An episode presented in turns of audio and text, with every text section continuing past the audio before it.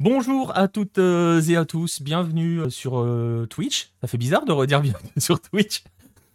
Mais on est toujours, on présent sur Twitch. Bonjour à ceux qui débarquent, dans le chat. Et on est aussi ravis de vous retrouver pour le 9-10, hein, la fameuse émission du lundi soir que l'on avait un petit peu délaissée depuis presque deux mois parce qu'il y a eu des choses qui ont fait que, hein, bien évidemment. on va y revenir d'ailleurs tout à l'heure dans la troisième partie, mais je vais revenir sur le sommaire dans un instant. Bref, on est ravis de vous retrouver pour ce nouvel épisode du 9-10, on va passer une heure, une heure et demie à parcourir un petit peu la planète lucarne opposée avec euh, bah, forcément quelques... Les, quelques dossiers chauds et quelques informations euh, du moment. Euh, on va voilà, l'émission s'organise autour de trois grands dossiers. Et, et, voilà, on va vous les détailler dans un instant. Je vais juste prendre le temps avant d'accueillir ceux qui vont m'accompagner. Vous les voyez à mes côtés. Euh, on va commencer par celui qui est tout en haut, tout en haut à côté de moi, là, tout en haut. Monsieur Baptiste Mourigal, le coréen de la rédaction. Salut Baptiste. Salut Nico, salut à tous. Et oui, tu m'as mis en haut parce que je suis au top par rapport à celui qui est en bas. bon, voilà, faut pas lui dire, il est pas au courant. on va dire ça comme ça. Euh, je, sais pas, je, je, sais pas comment rebondir après ça, hein, mais bon. Oh bah tu peux passer au premier dossier, hein, pas ah besoin de le présenter. Hein. Ah, le premier c'est toi mec. Donc, euh, Donc ah, voilà. Moi je suis prêt, moi, moi je suis, je suis toi, prêt. prêt. Très bien. Euh, ben justement, l'autre personne qui va nous accompagner, c'est très difficile de rebondir après ça. On va voir comment il va réagir, on va voir sa punchline d'entrée, on va voir s'il est déjà prêt, s'il est chaud, s'il est nuit. Euh, quoique lui, c'est la soirée, il triche parce qu'il est avec moi sur les lives hein, de Gold Cup. c'est Pierre Gerbeau. Salut Pierre, ça faisait longtemps, dis donc. Ouais, ouais, salut Nico, salut à tous, sauf à Baptiste. voilà, vous voyez le groupe vit bien, on se dit les choses, on est bien. Ouais, il faut accueillir euh, Baptiste avec euh, respect puisque euh, la Confédération asiatique aura un représentant au quart de finale de Gold Cup, donc voilà. Est-ce qu'on doit dire son plus beau représentant? Ouais, non. Non, non. Pas. Bah non, non, non, son plus beau représentant, ça aurait été l'Australie, mais voilà. Inconnu. Inconnu au bataillon. je ne connais pas. Monsieur ne connaît pas. Bref. Euh, eh ben, écoutez, bonjour à tous ceux qui sont, euh, qui sont dans, le, dans le chat. Je vois que vous êtes, euh, vous êtes déjà présents et actifs, donc c'est très bien. Bonsoir à tous. On va justement bah, commencer par vous expliquer de ce dont il va être question dans ce 9-10. Je vais vous montrer le sommaire. Le voici, trois grands dossiers. On va commencer avec Baptiste, justement, en Corée du Sud, où on va parler de cet épineux problème ou problématique de manière générale que représente le service militaire et ses conséquences pour les footballeurs, euh, forcément, il y a des conséquences sur tous les citoyens coréens, mais on nous, notre sujet, c'est le foot.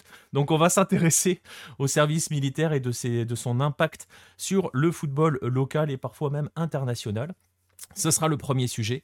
Ensuite, on ira avec Pierre en Colombie. Et quand on va avec Pierre en Colombie, il faut que vous soyez euh, évidemment prêt à déprimer fortement. Parce que c'est toujours comme ça euh, quand Pierre vient parler de Colombie. Hein. Ah, ah, ouais, ouais, je vends, ah, je vends super bien le championnat. Ah, toujours. Pierre est le premier défenseur de ce championnat. De ce, voilà, ça donne, il donne envie. Donc aujourd'hui, il va évoquer un nouveau scandale qui touche la deuxième division. Euh, soit des, avec Pierre, c'est soit des équipes qui sont à la dérive, soit une fédération qui fait n'importe quoi, soit des scandales. Voilà, c'est ça la Colombie. En même temps, on ne peut pas masquer non plus euh, toutes les réalités. Euh, ça, ça sera le deuxième sujet. Et le troisième sujet, on va revenir évidemment un petit peu sur le tournoi Révélo, le Maurice Révélo 2023. On fera un petit bilan rapide. On va pas y passer 4 heures hein, parce que si on faisait un bilan équipe par équipe, ça serait interminable. Donc on va essayer de faire un bilan, global de ce tournoi dont Lucarne Opposé est partenaire et qui a fait en partie qu'il euh, n'y a pas eu de 9-10 au mois de juin puisque l'on était au Révélo dans le sud de la France. Ça, ce sont les trois dossiers. Il y a forcément un rendez-vous habituel pour ceux qui connaissent le 9-10. Ça sera toujours le même. Les Golasso LO, préparez-vous parce que la sélection de cette semaine, elle est assez, euh, assez sympathique, je dirais. S'il n'y a, pas, a pas Anthony Baron, je quitte l'émission, je remets ma lettre de démission directement et ce serait un scandale. On en parlera, on verra. Je sais pas. Je ah, s'il te plaît, n'aimez pas. S'il te plaît. Suspense. Suspense. Bref, j'espère que vous êtes confortablement installés. On va pouvoir, euh, on va pouvoir démarrer. On va ouvrir donc avec le premier sujet. Euh, on va, on va euh, aller en Corée du Sud avec Baptiste.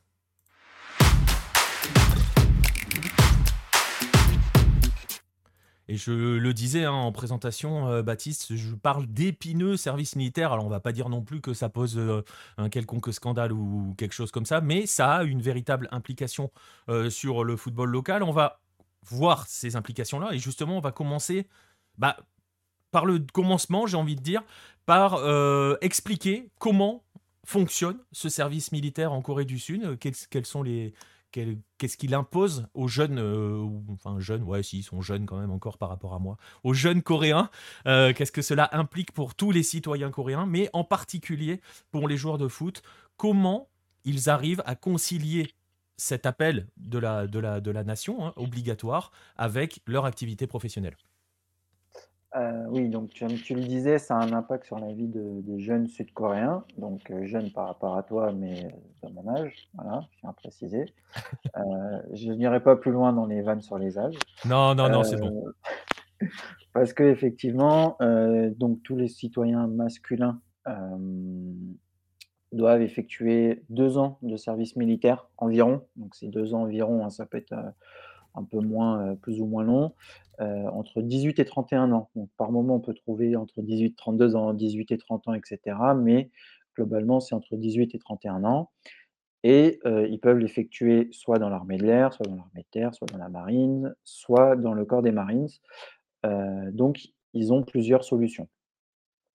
Ils ont aussi l'option de l'effectuer dans le civil, c'est-à-dire de rendre service à la société. Donc, dans ce cas-là, ils peuvent être dans l'administration, dans, dans la police, chez les pompiers, voilà, plusieurs aussi autres, autres schémas. Euh, et bien évidemment, quand on est joueur de foot, bah, arrêter complètement le football entre 18 et 31 ans pour euh, répondre à son obligation euh, militaire, c'est assez compliqué.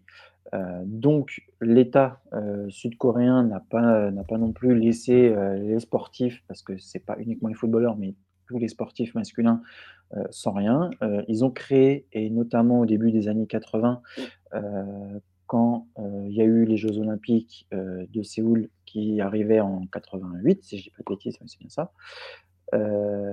ils ont créé plusieurs clubs et plusieurs groupes de sport pour permettre donc à ces athlètes de continuer à pratiquer leur discipline pendant qu'ils faisaient leur service militaire. Donc pour le foot, on a eu l'équipe de, à l'époque c'était le Sangmu FC, qui est aujourd'hui Gimshon Sangmu et qui était donc au moment de la photo euh, le Sangju Sangmu. Euh, donc depuis 2021, on est passé à Gimshon Sangmu parce que le club a changé de, a changé de ville. Donc c'est un club qui est dirigé par l'État coréen et qui permet donc aux joueurs de foot de s'inscrire à ce club-là et d'évoluer toujours en K-League, donc au niveau professionnel, soit en K-League 2, soit en K-League 1, en fonction de où se situe le club au moment qu'ils le rejoignent. Mais et, je fais juste une petite parenthèse. Euh, d'ailleurs, je mets le lien dans le chat et je le mettrai dans la description de ce passage-là et de, du replay sur, euh, sur YouTube. Il y a déjà eu un énorme article hein, de Baptiste sur, euh, sur le Sangju Sangmu. avec Antoine, d'ailleurs, à l'époque. Avec Antoine? Ouais, il y avait Antoine qui avait écrit avec moi à l'époque. C'est possible. Pas Je ne m'en rappelle plus, mais je te fais confiance largement. Je vous ai mis le lien si vous voulez en découvrir un petit peu plus sur, sur, sur, sur ce club. Vas-y, je t'en prie, continue.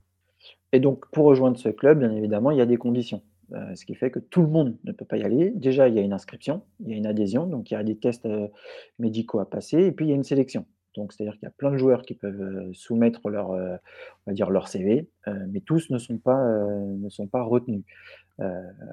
autre condition, il faut avoir 28 ans au plus tard. Donc, on ne peut pas y aller quand on a 30 ans, il faut avoir 28 ans maximum pour se mettre son, son je sais pas comment on dit, son, son adhésion, voilà. et il faut également avoir joué six mois en K-League avant de pouvoir, pouvoir prétendre à rejoindre Gimshon Sangmu. Donc, raison pour laquelle. Parce qu'il y a une, enfin, la raison, elle est simple, c'est que les places sont limitées quand même. Exactement. Euh, on ne peut pas avoir 50 joueurs qui soient sous, le club. Il ne faut pas oublier que c'est quand même l'État qui va financer qui va financer le club, donc ils ne peuvent pas non plus avoir les salaires de énormément de joueurs, même s'ils n'ont pas le même salaire que s'ils étaient dans leur, dans leur club respectif. Mais ça pose aussi un problème pour les joueurs qui n'ont jamais évolué en K-League. On pense là Hassan Min qui avait ce sujet-là à une époque. On y reviendra plus tard parce que lui, il a réussi à avoir une exemption de service militaire. Mais par exemple, un joueur comme euh, Lee Kangin, actuellement, qui n'a pas fait ce service militaire et qui n'a pas d'exemption, s'il veut rejoindre euh, Gimshon Sangmu, il faut qu'il arrive en K-League six mois avant et qu'il participe euh, donc à la K-League pendant six mois et ensuite soit accepté à Gimshon Sangmu.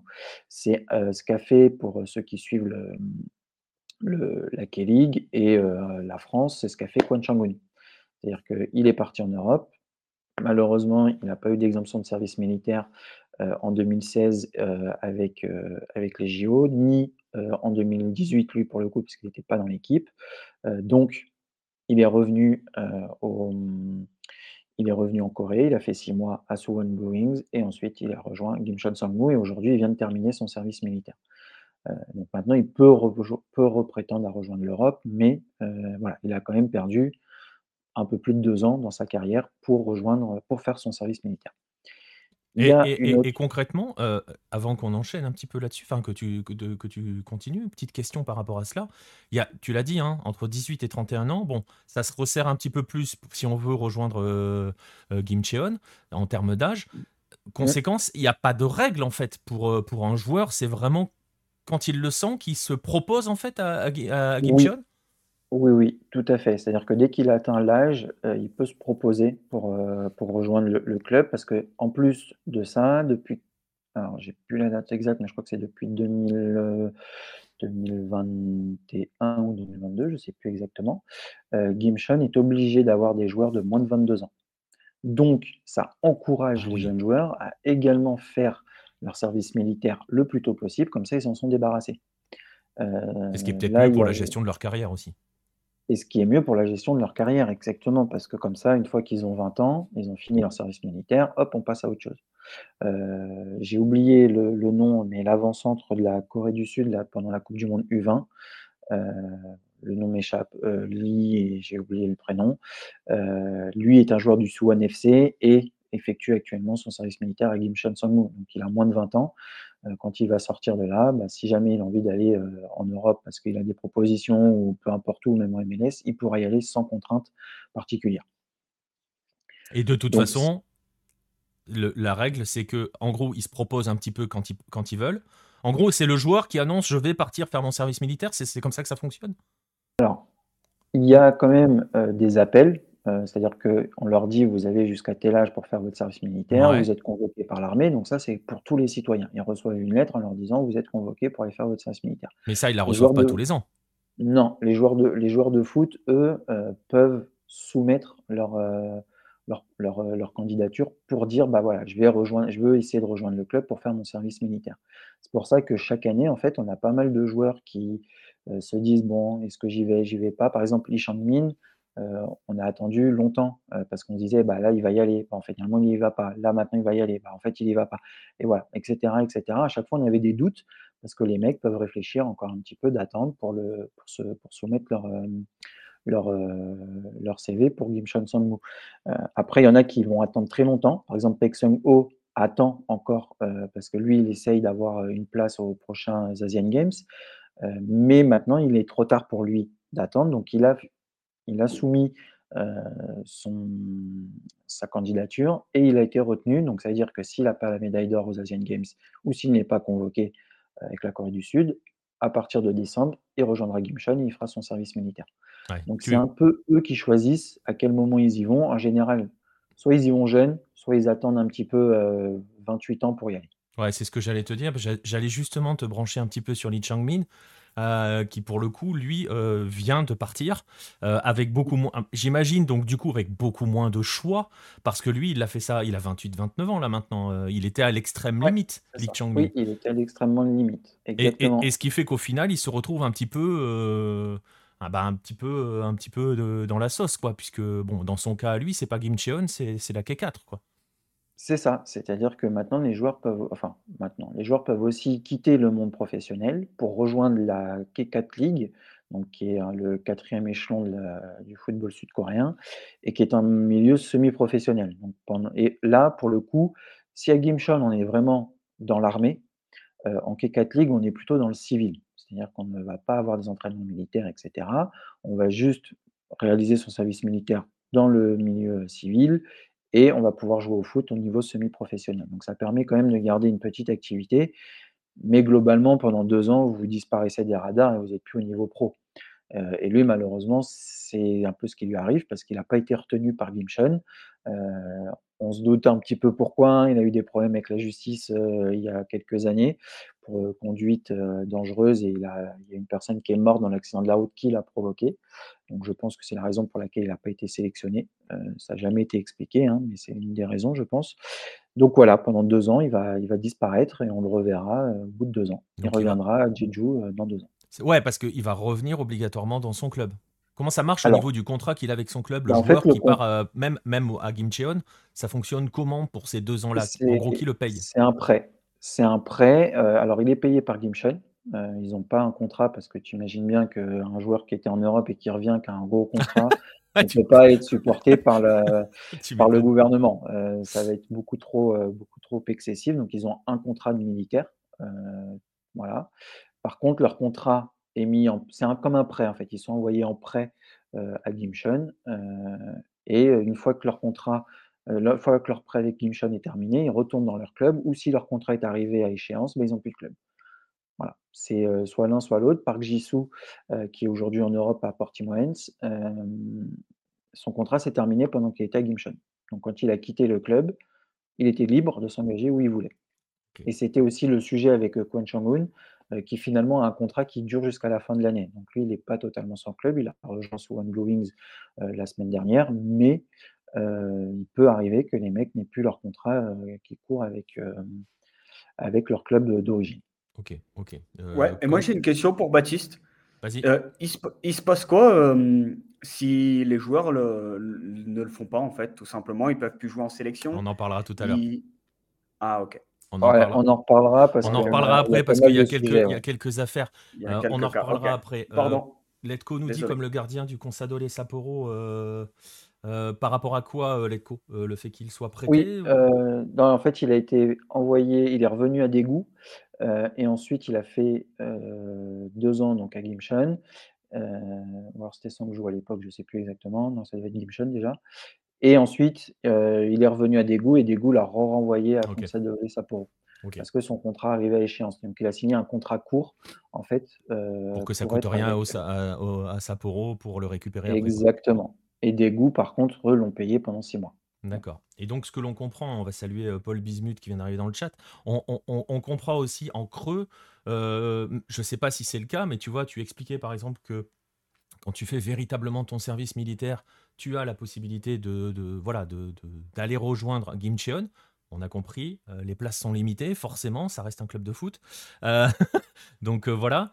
Mais tu peux aller en K4 faire plus un service civil. On peut imaginer aussi très bien que ce soit un véritable choix d'un joueur de se dire j'ai pas envie de faire mon service militaire, j'ai pas envie d'aller dans l'armée, donc je vais aller dans le civil et dans ces cas-là, bah je pars en K4 quoi. Ça peut devenir un véritable c'est ça? Oui, ça peut être un choix parce que c'est aussi un choix de vie. C'est-à-dire qu'ils sont je ne pense pas que quand tu es dans le civil, tu sois, dans un camp, que tu sois, avec tes coéquipiers ou, dans enfin, dans ton unité et que tu ne vois pas ta famille.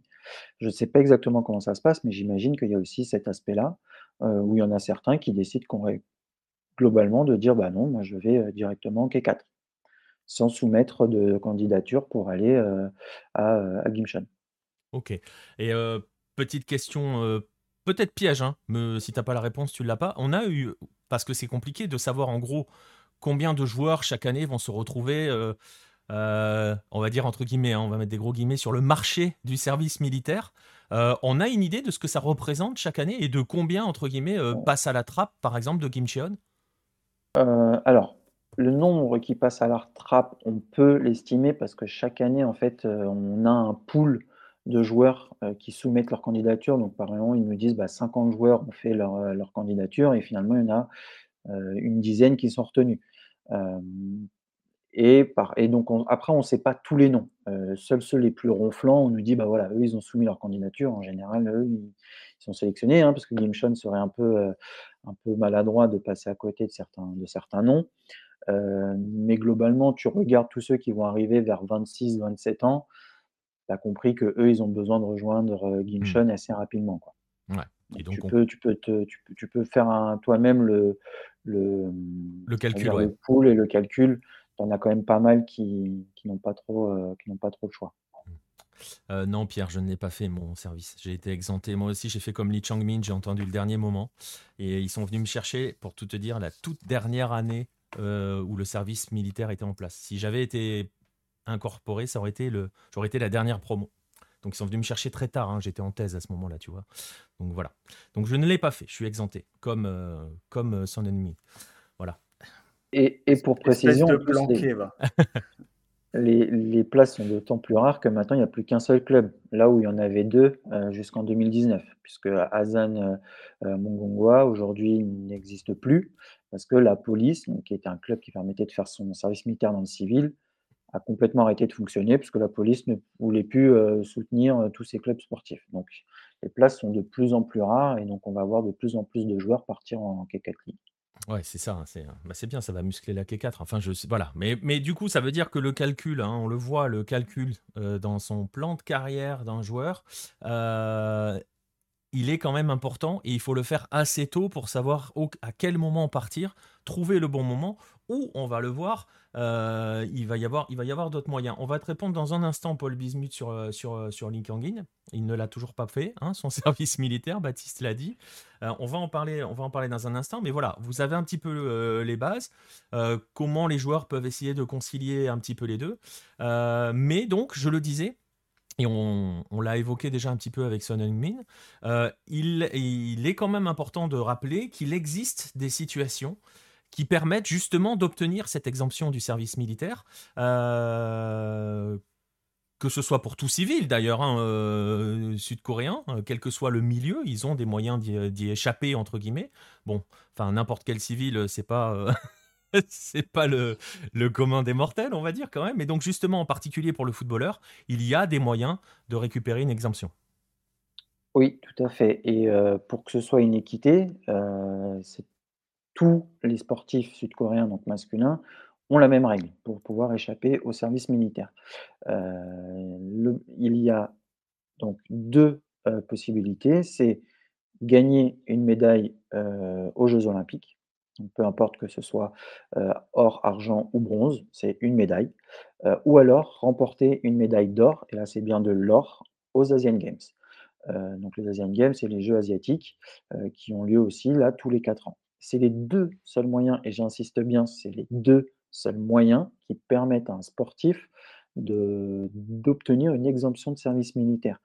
Heu, j'entends de temps en temps dire: «Il faut qu'il gagne la coupe du monde, il faut qu'il gagne la coupe d'Asie». Non, parce que ces compétitions-là ne sont pas les mêmes pour tous les sportifs, donc ça crée une ça créerait, pardon, une inégalité de gagner une coupe d'Asie pour un joueur de foot, heu, alors que le nageur, lui, la coupe d'Asie, il en a pas.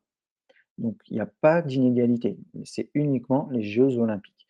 Heu, il y a eu une une exception, donc peut-être qu'elle se répétera, mais avant qu'elle se répète, je pense qu'on peut attendre encore plusieurs années.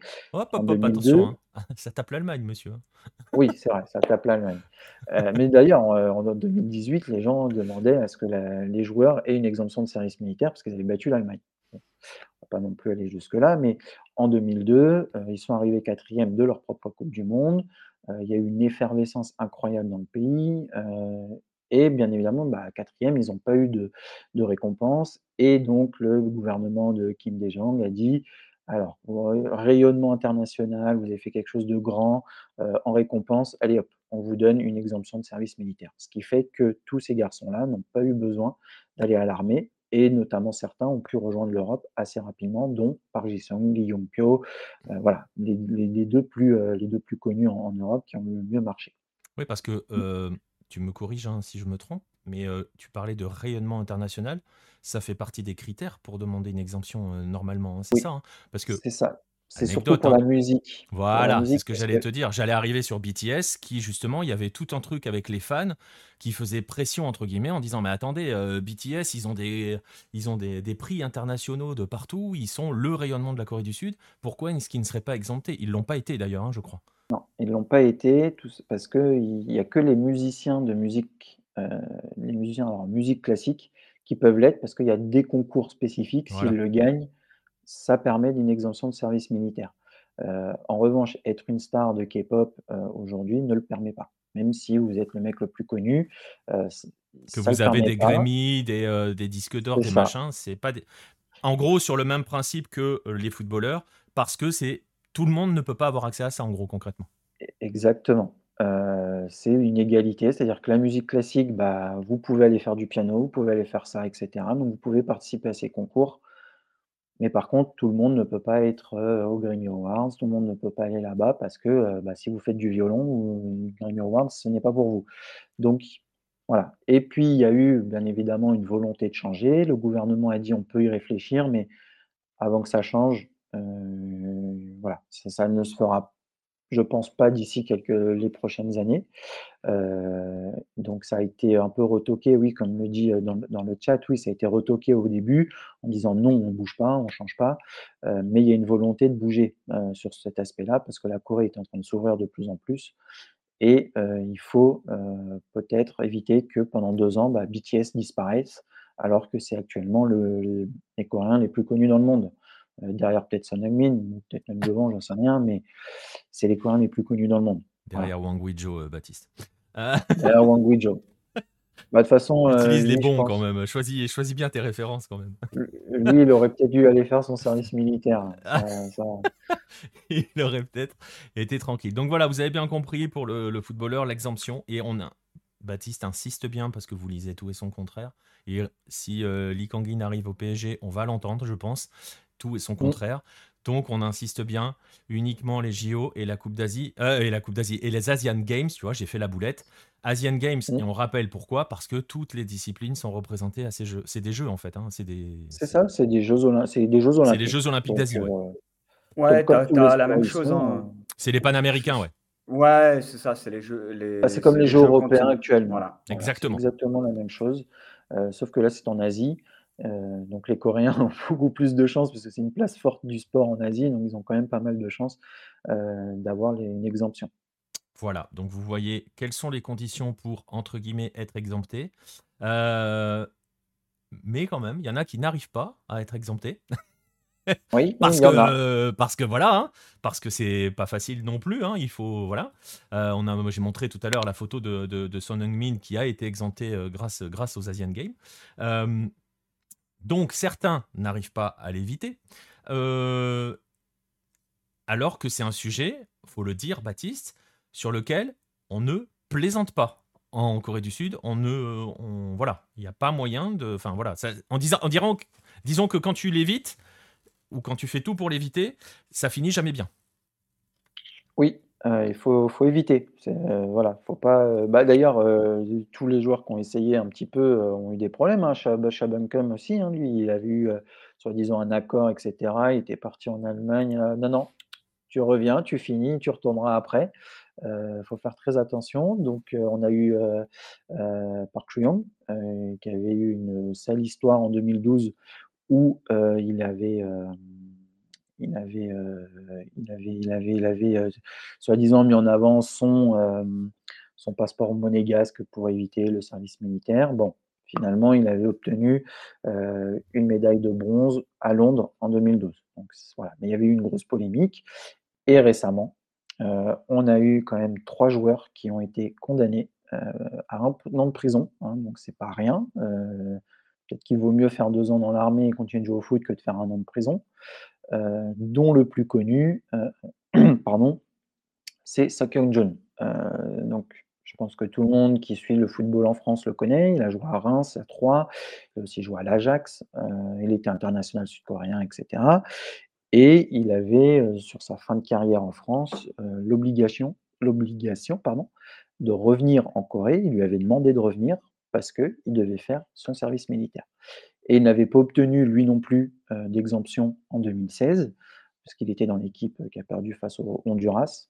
Euh, il n'avait pas été sélectionné en 2018, donc obligation de faire son service militaire. Il a repoussé au maximum euh, en disant j'ai un accord, etc. Enfin bref, il a essayé de chercher pour ne pas le faire.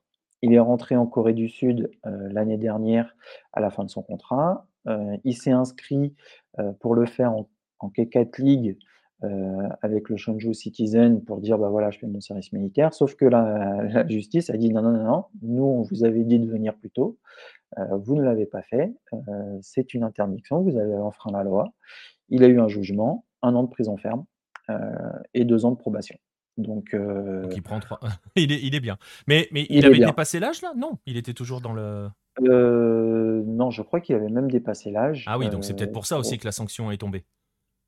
Oui, bah oui, parce qu'il avait et puis il n'a pas respecté en fait. Il a, pas respecté le parce qu'il a 32 ans, donc il ah c'était la dernière. voilà. il a eu 32 ans la semaine dernière, donc c'était son dernier moment. et puis parce qu'ils avaient invalidé son passeport, etc. Enfin, ils avaient tout fait pour qu'il vienne faire son service militaire. donc, son club de K4 League a, rompu le contrat. Parce que voilà, condamné, il ne peut plus faire son service militaire. Aujourd'hui, on n'a pas plus d'infos, je ne sais pas s'il va vraiment aller en prison, mais en tout cas, il est condamné. Voilà. juridiquement, il n'est plus éligible à faire son service militaire. Il a une... Et je pense qu'on ne le reverra plus. Et on le reverra plus. Voilà. donc lui, il a essayé de jouer sur son je suis en Europe, etc., comme Park Cho-young. Et il y en a deux autres qui ne sont pas une première, mais Kim Sung-joon et Kim Yong-joon, Suwon FC et Nam qui eux ont carrément falsifié en fait un certificat médical en faisant, en faisant inscrire dessus qu'ils avaient été victimes de, non pas qu'ils étaient victimes, mais qu'ils souffraient d'épilepsie. Donc ils étaient inaptes à faire un service militaire. Oh, ils, ont, tenté la ils ont tenté d'être réformés P4, les mecs. C'est ça. Ils ont tenté. Euh, sauf que, bon, ça marche rarement. Hein. bizarrement, c'est le même médecin qui a deux épileptiques, deux joueurs de foot à l'âge de faire le service militaire. Euh, donc ils les ont chopés et donc euh, bah, un an de prison ferme eux aussi. Euh, on rigole pas, euh, vous avez, vous aviez pas à faire ça. Euh, il y, en a plusieurs. Hein. Il y a une époque aussi, il y avait deux, des jeunes joueurs qui avaient fait exprès de se casser le bras hum, pour dire bah non j'ai le bras cassé je peux pas y aller bah non en fait ça marche pas donc voilà bah, ouais du coup Baptiste la question qui me vient là il se passe comment s'ils se blessent pendant leur service militaire? Ou même juste avant d'incorporer même Là, pour le coup, ça s'est bah, reporté. Ouais, ouais, tu vois, une, tu vois, ou même pendant qu'ils le font. Tu vois, ils, ils, se blessent, ils font une rupture des croisés. Alors, ça peut arriver sur un terrain de foot, quoi. Il se passe quoi? Désolé si je te pose une colle. Non, non, tout dépend. Euh, il y en a certains qui peuvent avoir leur service être réduit en disant bah non, finalement, ils sont blessés trop longtemps, euh, ça sert à rien. Euh, il y en a d'autres, alors je ne sais pas hein, dans quelle catégorie ça rentre, mais par exemple, Goyohan, lui, il a eu énormément de blessures il n'a pas fait son service militaire, il n'a pas d'exemption, mais il ne le fera jamais. Aujourd'hui, il a 35 ans, il ne l'a toujours pas fait. Donc je pense que lui, à force de se blesser, euh, il a eu le droit, euh, j'imagine, de se dire bon bah voilà, c'est pas besoin de faire le service militaire. pour le coup, lui, il est euh, P4. Bah lui, pour le coup, il est P4. il a trop de blessures. Et par exemple, Quan Chong s'il s'est rompu le tendon d'Achille, ça ne marchait pas. Mais ça, ça décale pas. Enfin, je veux dire, euh, quand tu es indisponible pendant, je sais pas, un mois, deux mois, trois mois, tu prends pas un mois, deux mois, trois mois de plus, quoi. Non, non, non. Euh, c'est euh, si tu te blesses pendant que tu es à l'armée, bah, tu es blessé, mais tu es à l'armée. Après, tout dépend de ta blessure. Je pense que si quelqu'un se casse la jambe, bon, bah, ils vont pas le garder indéfiniment. voilà. Mais il y a des médecins hein, qui sont là pour euh, ausculter les joueurs à chaque fois qu'ils font leur candidature. Euh, je pense que quand les Ligue on les appelle pour leur dire faut venir, bah, ils sont aussi auscultés, etc. Et il y en a certains qui arrivent à y échapper grâce aux blessures. Ouais. Euh, alors, bah, Ibra trouve que c'est un peu abusé les sanctions. En même temps, c'est la loi, Ibra. Hein, et tout le monde est, soumis à la même loi. Hein. Ils le savent, hein, les gars, quand ils commencent mmh. à essayer de jouer qu'ils savent les risques qu'ils encourent, hein, je veux dire, Parce que je pense que tu dirais pas: «C'est abusé» si c'est un citoyen lambda. Ça, c'est parce que tu le vois dans le spectre du foot, mais ce sont des citoyens et comme le disait Ki Sang-young, c'est pas parce que je m'appelle Ki Sang-young, que je m'appelle Son Heung-min, que je dois avoir un traitement de faveur. Ils le savent, c'est comme ça. Ils sont toujours en guerre, Il faut toujours le préciser aussi. Il n'y a pas eu de paix qui a été signée avec la Corée du Nord, donc ils sont toujours en guerre. Donc, ils ont un service militaire et tous les citoyens y sont soumis, malheureusement. Euh, alors, pour répondre à ta question, Paul, sur savoir qui paye le salaire quand ils sont au service, bah, ça dépend de chez qui ils sont. C'est le gouvernement, en fait. Ils sont prêtés avec, en gros, prise en charge par le gouvernement. C'est ce que Baptiste expliquait tout à l'heure. Euh, donc, euh, donc, donc, donc, voilà. Si Tu, en termes de footballeur, tu es prêté, quel que soit le niveau auquel tu es prêté, que ce soit à Kim Cheon ou plus bas, et c'est le gouvernement qui prend ton salaire en charge. Exactement. Et il y a aussi des règles hein, qui leur sont imposées. Par exemple, euh, j'avais lu à une époque que Gimchon ne peut pas quitter le territoire sud-coréen, donc ne peut pas participer à l'Asian Champions League. C'était à une certaine époque. Euh, les joueurs, par exemple, qui quittent le territoire et qui sont à l'armée, euh, pour la sélection, eux ont une dérogation et d'ailleurs font le salut militaire, etc. Mais par contre, Gimchon, étant un corps d'armée, ne peut pas aller dans, un autre pays parce que bah, c'est l'armée sud-coréenne. Donc, il y a aussi des choses qui, s'imposent à eux. Donc là, on voit Kim min en Coupe du Monde 2018.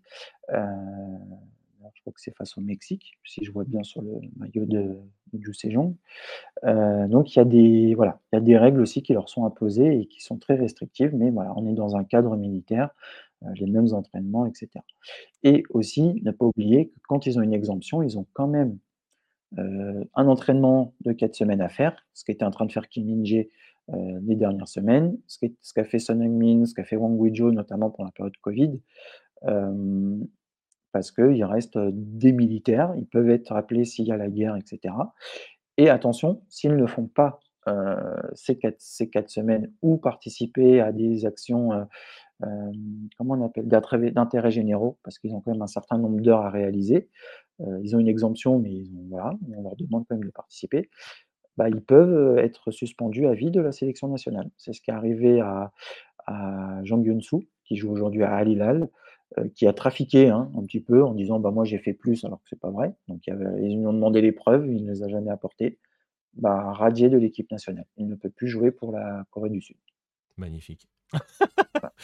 Magnifique. Mais après, par rapport au service militaire, Ibra, voilà, Baptiste vient de l'expliquer, on est dans un pays qui est encore officiellement en guerre, ce qui explique aussi la longueur de ce service militaire. Il y a d'autres pays qui sont officiellement en guerre, où il y a aussi des services militaires longue durée, on va dire, hein, par rapport à ce qu'on connaît nous, euh, ou ce qu'on, enfin, on connaît plus d'ailleurs, mais ce qu'on a connu autrefois, même si nous, le service militaire était assez long aussi hein, euh, à l'époque. Hein. C'était deux ans, je crois que c'était deux ans. Non, je crois que c'était 18 mois. Ah, peut-être, ouais, Je crois. Hein. donc un an et demi. Euh, voilà. Ouais. Donc, euh, Et après, je sais pas à cette époque comment ça faisait avec les joueurs de foot. Ça sera intéressant de chercher, de savoir comment on faisait les joueurs de foot à l'époque. Ouais, bah, il y avait une équipe de France militaire. Il y avait une équipe de hein, France militaire. Je pense qu'ils je pense que c'était un petit peu plus souple, euh, mais c'est vrai qu'il y avait une équipe de France militaire. D'ailleurs, Roger Lemaire a elle existe toujours. de France militaire. Oui, je pense qu'elle existe toujours, puisqu'il y a toujours les jeux euh, militaires où euh, c'est que des militaires qui s'affrontent. Donc je pense Ouais, mais c'est pas des professionnels. C'est pas, ah voilà, bah non, c'est fait avec, voilà, maintenant c'est fait avec des militaires. Voilà. Donc, euh, donc, euh, donc voilà, et effectivement, comme le disait, euh, comme le disait Letko tout à l'heure, peut-être que la meilleure idée, c'est de le faire le plus tôt possible quand on a des ambitions à venir après en Europe. Après, voilà, justement, et ça me permet de faire la transition avec, avec ce point-là. et justement, je finis de plus en plus dans le noir parce que la nuit est en train de tomber. Ouais. C'est magnifique. C'est magnifique. C'est vrai que tu disparais petit à petit. il, y a, un effet de l'armée. On parle de l'armée et Baptiste disparaît en fondu à l'écran. Euh, mais c'est un long, un fondu long. Allume ta lumière, Baptiste, à l'autorisation. Vous, vous m'en voulez pas, je reviens. Vas-y, vas-y, on te laisse, on te laisse un peu, le, un peu de temps. Euh, je sais malheureusement, j'ai un ami streamer qui vit en, Corée du Sud. Papesan. Ah, je vois qui c'est Ibra. Euh, espérons que ça évolue. Bah, ça évoluera le jour où le jour où la Corée ne sera plus en guerre avec le voisin du Nord. Paye la facture électrique, paye la facture EDF, Baptiste. Vas-y, tu peux y aller, il n'entend pas. Donc c'est bon, je suis de retour. Regarde, il a payé sa facture, on le voit, il est, il est tout lumineux maintenant. Magnifique. Bref, et eh ben justement, on va aborder cette, cette dernière partie de, ce, de cette problématique, hein, pas au sens euh, ça cause des soucis, mais au sens euh, questionnement qui doit se poser. Euh, on a évoqué donc cette problématique. On va voir quelques. On a vu qu'il y avait quelques affaires qui avaient défrayé la chronique. Et donc, forcément, euh, forcément, cette question, et on le sait qu'en France, on l'a évoqué tout à l'heure, elle va se poser euh, avec Lee Kang-in quand il va arriver à Paris. On va en profiter pour rappeler une fois de plus qu'on dit Lee Kang-in, pas Lee, pas Kang-in Lee, pas Kang, pas In, c'est Lee Kang-in. voilà. Et pas Lee Kang-1 Ah non plus, même s'il y a une époque, il y avait des deux. Park 2. On en a parlé dans le live, dans le live K-League de, samedi, mais bon, bref, tout ça pour dire cette question Euh, forcément, on se la pose à, l'évocation de certains joueurs. Euh, on va se projeter justement sur, euh, bah, sur les futurs moyens d'obtenir une exemption. Il y a deux rendez-vous, Baptiste, qui vont donc être essentiels. Si vous avez bien suivi la discussion, vous devinez tout de suite lesquels. Ce sont les Asian Games de cette année et ce sont les Jeux Olympiques de 2024 de Paris, qui va donc être concerné notamment, enfin à quelques exemples, euh, par ces deux rendez-vous importants, voire essentiels pour leur carrière euh, respective bah, le, premier, c'est avec Lee forcément. Euh, on, va, on va le regarder de près, voir s'il peut être sélectionné. alors, la Corée est qualifiée pour les Asian Games, mais ne l'est pas encore pour le Paris 2024. Paris 2024, il va falloir qu'il soit dans les quatre meilleures équipes asiatiques à la prochaine Coupe d'Asie des moins de 23 ans. mais euh, le problème aujourd'hui, c'est que ces Asian Games sont en septembre, septembre-octobre, et ce n'est pas une date FIFA. Donc il faut un accord de son club pour euh, y participer.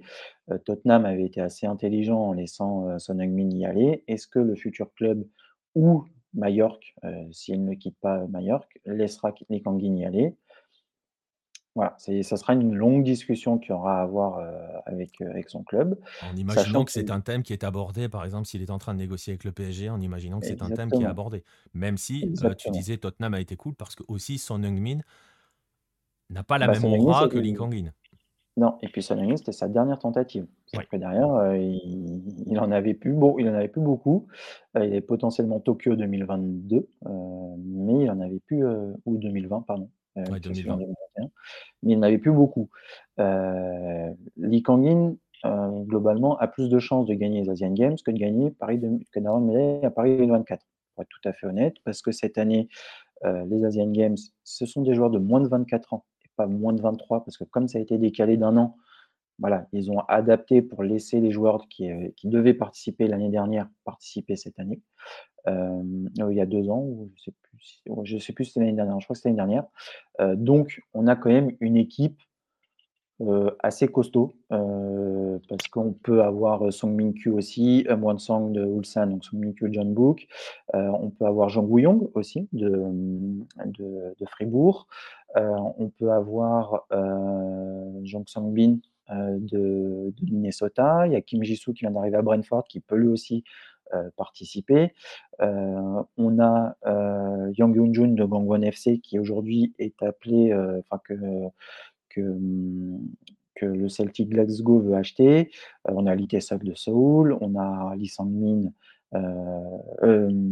Lee, Lee pardon, de Seoul aussi. Enfin, on a quand même une belle équipe, très belle équipe pour aller gagner la médaille d'or. Donc, globalement, si on, devait laisser Lee Kangin participer à une des deux compétitions, ne vaut le laisser participer à celle qui arrive en, septembre que celle de l'année prochaine, où là, pour le coup, euh, il y aura moins de, garanties, euh, sachant qu'on peut aussi, en, en, septembre, avoir des joueurs de plus de 23 ans.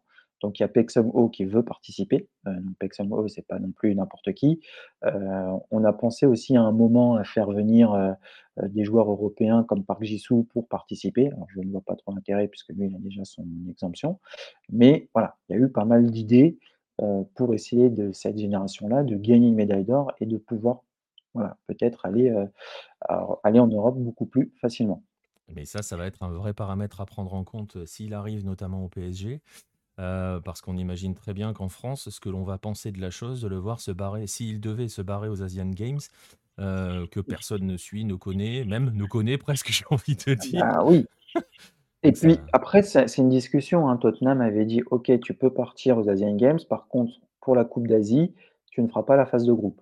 Ou tu ne feras pas, tu n'arriveras pas directement pour le premier match, etc. Parce qu'il ne faut pas oublier que la Coupe d'Asie, elle est en juillet, euh, en, janvier. prochain. Donc le joueur peut partir de septembre à octobre, et puis en janvier, bah, début décembre, il part pour faire la Coupe d'Asie. La Coupe d'Asie, là, pour le coup, date FIFA, s'il est appelé, il n'a pas le droit de refuser. Euh, donc ça peut faire comme avec Neymar, on lui avait dit, OK, tu peux faire euh, euh, les Jeux Olympiques, par contre, tu ne feras pas la, la, Copa América. Ça peut aussi se jouer comme ça, une négociation avec la fédération. Mais forcément, le problème va arriver sur la table. Euh, il va y avoir euh, discussion parce que Lee Kangin, euh, bon, il est encore jeune, hein, il peut avoir d'autres opportunités, mais elle, risque de passer vite. C'est-à-dire qu'après 2024, il faut attendre 2026, il faut attendre 2028. Enfin voilà. Il a quel âge, Lee Kangin?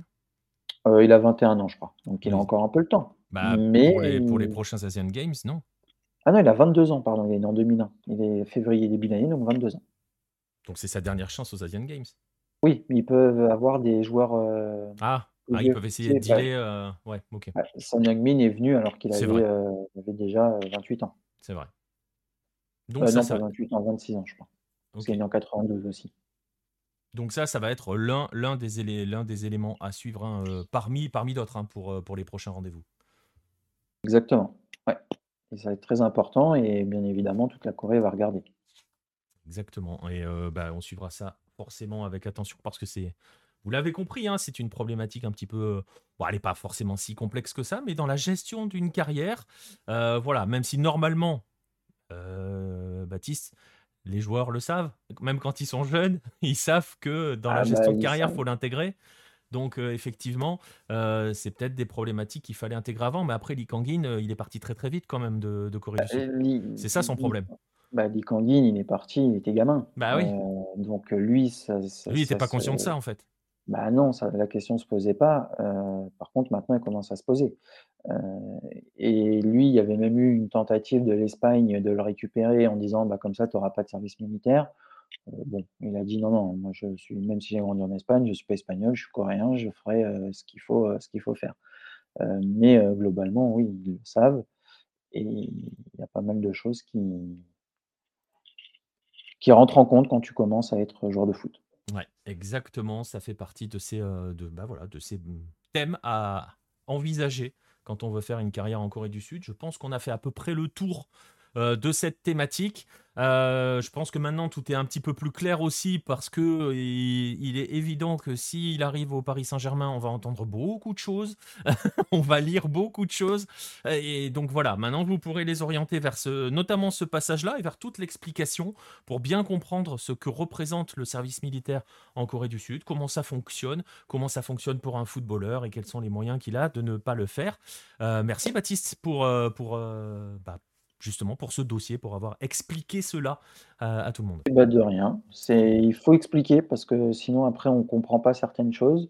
Et je pense qu'il y a eu quand même, dans la carrière de certains joueurs, si eux ne l'expliquent pas très bien, peut-être des clubs n'ont pas très bien compris comment ça pouvait se passer. Donc il faut être très vigilant et je pense que ce n'est pas le seul pays qui a cette euh, question-là et il faut faire attention à, ces choses-là. Euh, et après, je ne sais même pas, il y a certains pays, je pense qu'ils n'ont même pas d'exemption aussi simple. Donc euh, voilà, il faut, quand c'est un Coréen, il faut faire attention. Et je pense qu'aujourd'hui, euh, tous ceux qui partent en Europe très tôt ne l'abordent pas encore avec leur club, qui ne sont peut-être pas au courant, euh, qui doivent appréhender. Je crois que c'était du côté de Troyes ou de Reims qu'on n'avait pas très bien saisi que Sokyun Jun était un peu dans la merde. Ouais, mais, tu vois, par contre, alors que le joueur comprenne pas, bon, tu envie de dire, On va revenir sur le fameux argument du footballeur professionnel qui vit dans une bulle déconnectée, blablabla. On va éviter cela dans le débat aujourd'hui, mais bon, parce que c'est pas la question. Mais les agents qui sont chargés du transfert, euh, ah bah, ceux qui gèrent, enfin, ils sont pas gérés que du transfert, ils sont là pour gérer la carrière euh, d'un joueur l'agent doit être conscient de cela et doit forcément, si en plus lui, il a un intérêt dans le sens premier du terme à, ce que le joueur fasse une carrière et notamment européenne, parce qu'évidemment, si son joueur est suffisant et, bon et va jouer en Europe, on ne parlera pas des mêmes sommes que voilà. Là, on est très euh, terre à terre hein, sur le coup. L'agent devrait être conscient de ça et devrait organiser la carrière de son joueur en fonction de, de, cela. Ou alors bah, il se dit bah non, il gagnera les Asian Games quoi. Bah, c'est ça, sauf qu'en général, ils ont des agents en Europe et des agents en Asie. Est-ce que les agents européens prennent le temps? Euh, non, je ne pense pas, je ne sais pas. Je n'ai jamais été agent, je n'ai jamais fréquenté ce milieu-là, mais il faut prendre conscience. Euh, ça peut être très, très important et ça peut faire beaucoup de freins comme beaucoup de joueurs africains qui se retrouvent à être à leur dire: «Bah non, euh, il y a la CAN, tu pars pas» etc. Les asiatiques ont le même sujet. La coupe d'Asie, bah, c'est aussi tous les 4 ans. Et malheureusement, c'est en plein milieu d'un championnat européen. Il y a en plus un service militaire spécifiquement pour les joueurs coréens, donc c'est très important. Ouais, donc c'est des problématiques qu'il faut avoir. je vais te filer le numéro à Nasser. Letco va passer ton numéro à Nasser qui comprend jamais. Mais je pense qu'il y en a beaucoup qui comprennent pas. C'était pourtant pour cela aussi qu'il était important euh, de faire ce, dossier sur, euh, sur le service militaire sud-coréen. Voilà, j'espère que c'est clair. Paul nous dit, mais bien expliqué. Ben, merci à toi. Euh, voilà, vous avez les éléments et vous pourrez orienter les gens qui comprennent pas vers la vidéo à l'avenir. Voilà, on a fini. Ou l'article. Ou vers l'article aussi, effectivement. on va aller vers le deuxième dossier. On était sur des choses, voilà, hein, qui étaient plutôt Bon, remarque, c'est pas si négatif que ça, hein, finalement, parce qu'on a abordé quelques, quelques personnes qui ont tenté des chemins de traverse, mais de manière générale, ça va, c'était assez positif. On va partir dans le négatif, on va aller en Colombie, parce qu'en Colombie, on va toujours dans le négatif avec Pierre. Hein. c'est pas de sa faute, le pauvre, regardez-le, il déprime. Regardez-le à l'image, il est, il, est, au bout de sa vie, hein, le pauvre ah Pierre. des on parlait du championnat colombien, euh, ouais. Et ben voilà, justement. On va en Colombie tout de suite.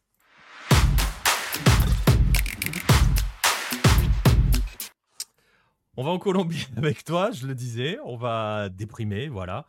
Enfin, déprimer, non, on va se confronter à l'autre réalité de nos football, hein, parce que. et vous allez voir, et je, même Baptiste va pouvoir intervenir dans ce, dans ce débat, parce qu'on va parler, euh, on va parler d'un souci qui touche la deuxième division. Je vais y arriver dans un instant, pas parce que c'est la deuxième division, mais par rapport à ce qui est à l'origine de l'affaire. On va donc évoquer un nouveau scandale qui touche le football, le football colombien. Euh, Pierre. Euh, ce scandale, je le disais, touche la deuxième division. On va commencer tout de suite par planter le décor euh, avec toi. Il est question de quoi dans cette, cette semaine, j'ai envie de dire? Bah, il, est question, euh, là, il y a à peu près une dizaine de jours, hein, il y a la, deuxième division qui a célébré son champion, Patriotas. Mais, mais comme, pour les, comme pour les grands, j'ai envie, envie de dire, il, il, y avait une phase, une phase un quadrangulaire aussi éliminatoire. Et euh, avant ce quadrangulaire, il y avait une phase régulière. Et euh, le club euh, que vous voyez en bleu et jaune à gauche de votre image, qui s'appelle Boca Juniors de Cali, jouait, jouait, son dernier match contre, contre Quindio, un match qu'ils ont perdu de 1 d'ailleurs. Et après ce match, Alejandro Guerrero, le désormais ex-entraîneur, il a fait ce qu'on appelle dans le milieu une, une Gustavo Poyette. non, ça on appelle ça qu'à Bordeaux. Hein. Ah, euh, ouais, il a envoyé, il a envoyé une bombe en fait, concrètement. Ah ouais, c'est ça. Il Parce que bon, Poyette, il avait grogné, machin, mais c'était pas. Là, on n'est pas dans cette dimension. Là, lui, il a envoyé une bombe atomique. Non, non, il a envoyé une bombe atomique et en fait, il a fait référence à une, à une lettre envoyée par la Mayor au club. Alors, je cite, hein, ça va être un petit peu long, désolé, mais je vais le citer. donc, euh, début de la citation hein, les matchs ont été arrangés. Hein, voilà, dans cette lettre, il est dit que le staff et les joueurs vont être sous enquête je crois que quelqu'un peut être le plus mauvais coach du monde, le meilleur coach du monde, mais la situation des matchs truqués, on ne peut pas la contrôler en tant que coach. Malheureusement, ce sont des situations qu'on ne peut plus contrôler. Je n'invente rien. Vous pouvez parler au président du club, il vous dira la même chose. Ce sont des choses hors terrain et qui ont joué contre le staff technique et donc contre moi. Je répète, vous pouvez être le pire coach du monde parce que vous n'avez pas les compétences tactiques, techniques et stratégiques et pour, euh, pour gagner des matchs, mais c'est très difficile de, de contrôler ce qui s'est vu de manière évidente de quelques joueurs. Vous allez me dire, et l'épreuve Il faut demander à la fédération colombienne et à la DIMAYOR. Ils sont chargés d'enquêter et ils ont dit au club que des situations non contrôlables se sont présentées. Voilà. de fait, ah de, fait, j'ai compris qu'un joueur sous contrat avec nous euh, lors du dernier semestre a été suspendu deux ans. On est à la tête depuis l'équipe de, euh, on est pardon, on est à la tête de l'équipe depuis 2019 et j'ai compris euh, que c'était depuis 2018 de ce que nous a dit le président dans le vestiaire. Il y a quatre matchs, donc ça rend impuissant. Fin de la citation. Ouais, c'est cela. Et il allait, il allait même assez loin en disant que ça fait quoi, une vingtaine d'années qu'il est au club, qu'il est passé par les jeunes et tout. Non, non, il est. Ouais, après, il est dans le milieu depuis. Euh euh, voilà. il est arrivé à la tête de l'équipe pro de ce club euh, avocat depuis, depuis 2018. Et il faut savoir que après, en fait, après ce match-là, ou même pendant ce match-là, le gardien de Boca Juniors c'est cet homme, l'entraîneur, en sont venus aux mains. Et quand je dis en sont venus aux mains, c'est c'est qu'ils se sont vraiment, euh, vraiment donné des sacrés coups de poing. Vous, avez la vidéo qui est facilement retrouvable. Euh, voilà. alors, j'ai pas vu le match, hein, mais il paraît que, que l'entraîneur euh, bah, s'est rendu compte, il n'est pas stupide, hein, il s'est rendu compte très rapidement qu'il y avait des choses bizarres et il s'est adressé plusieurs fois à son gardien pendant le match en disant il te paye combien, il te paye combien, qu'est-ce que tu fais, qu'est-ce que tu es en train de faire? Donc le fameux, le fameux joueur qui, sera, qui serait suspendu deux ans et qui serait impliqué dans des trucs depuis plusieurs années, ça serait son gardien? Non, non, bah non, non, puisque le joueur qu'il y en a un autre. Il y en a un autre. Ouais, ouais, il y en a un autre. Magnifique. son gardien là pendant le match, hein, et c'est Ouais, ouais. Et donc, vous comprenez qu'il va être question euh, de match truqué. Il va être question, on va, on va, on va évoquer dans un instant, bah, on va l'évoquer tout de suite d'ailleurs. Il est question de match truqué euh, dans un contexte donc assez particulier. Et il est question de match truqué donc dans ce contexte qui est le contexte de l'émergence et de l'importance que prennent désormais les paris sportifs au pays. Et je vais même l'étendre un petit peu, tu vois d'ailleurs, euh, de l'étendre, l'importance que prennent les paris sportifs dans, en Amérique du Sud, alors que ce n'était pas véritable. C'était vraiment pas euh, quelque chose de traditionnel. C'est-à-dire qu'en Amérique du Sud, on passe son temps à parier entre potes. Euh, on va parier un repas, on va parier. on parie surtout. Hein. on fait un match entre potes, le vainqueur offre la bouffe aux autres. Enfin, n'importe quoi. On parie surtout. Mais on ne s'adonnait pas, historiquement parlant, aux paris sportifs. Les paris sportifs sont tous arrivés partout en Amérique du Sud. On est dans ce contexte-là. Pierre, et on est dans un contexte en Colombie et notamment en deuxième division qui finalement n'est pas nouveau parce que ces suspicions, on en a déjà eu euh, bah, il y a quelques temps, quoi. Il y a quelques années, mois, enfin, c'est pas la première, quoi. Ouais, c'est un thème, c'est un thème récurrent, hein, parce qu'en fait, euh, un mois avant, la, avant cette, cette histoire-là, il y avait un Giovanni Hernandez, hein, qui est club aussi d'un, euh, de Atlantico, un autre club de D2, qui avait pareil, hein, avait dit, donc là, je suis, il avait dit, je cite, j'aime pas les équipes qui ouvrent leurs jambes, c'était assez fort. Il avait aussi envoyé du lourd. Euh, j'aime pas les équipes qui ouvrent leurs jambes. Je suis en train de voir ce qui se passe. Ce n'est pas mon équipe. Quelque chose s'est passé. Je ne sais pas si ça vient de l'extérieur ou de l'intérieur, mais il y a des choses qui font mal au foot. Vous savez ce que c'est. Vous n'êtes pas stupides, messieurs les journalistes. Et, euh, en fait, c'est un. Fin de la citation. Donc, c'est vraiment quelque chose qui revient fréquemment en Colombie. Je pense qu'on a tous en mémoire euh, l'image l'année dernière lors du match Union Magdalena contre Llaneros. Voilà, D'ailleurs, c'était après un match contre Yaneros hein, que Giovanni Hernandez s'est exprimé comme ça, euh, où euh, il y avait eu euh, une fin de match assez, assez, on va dire, assez bizarre. Les buts, les buts de, Magdalena à la fin étaient quand même très, très particuliers. Et d'ailleurs, il y avait un joueur, hein, c'est souvent le cas, hein, comme ça, il y avait un joueur de, de, Llaneros qui était parti à Magdalena le semestre après. Et, si tu veux, je peux même remonter encore plus loin. Il me semble que c'était c'était en 2008. Ah, j'ai un trou, j'ai un trou sur la je ne l'ai pas noté.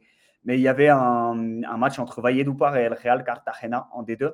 Et il fallait que le Real Cartagena mette un, gros carton pour monter en D1. Et, euh, et ils mettent euh, le Real Cartagena met 5 buts euh, dans les, dans les 5 dernières minutes. Quand même. Hmm.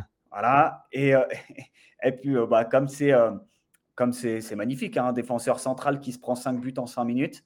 Voilà, bah, les défenseurs de parle, il y en avait, euh, il y en avait un qui avait été euh, acheté par le Real Cartagena au semestre d'après. alors, si vous voulez en savoir un petit peu plus sur ce match entre l'Union de Magdalena et Llaneros, euh, il y avait eu un article sur Lucarno Posé à cette époque-là. Je vous mets le lien dans le chat. Je le mettrai dans la description de la vidéo et de, du replay de, de, du 9-10.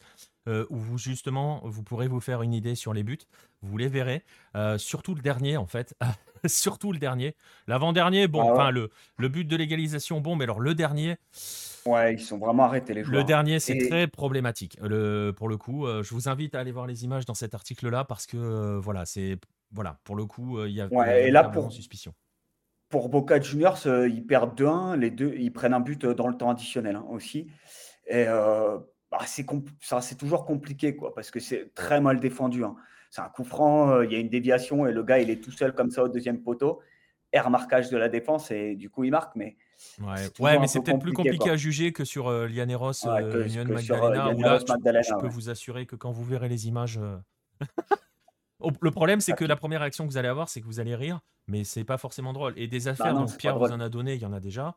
moi, j'avais noté qu'il y avait aussi Francisco Nava, tu parlais de Kindio tout à l'heure, qui est concerné par ce dernier match, qui a été suspendu deux ans en 2017. Deux ans, ouais, c'est le dernier joueur suspendu officiellement d'ailleurs, en Colombie. C'est ça, parce qu'il avait offert 10 millions de pesos à, un joueur de Pasto, c'est ça. Hein.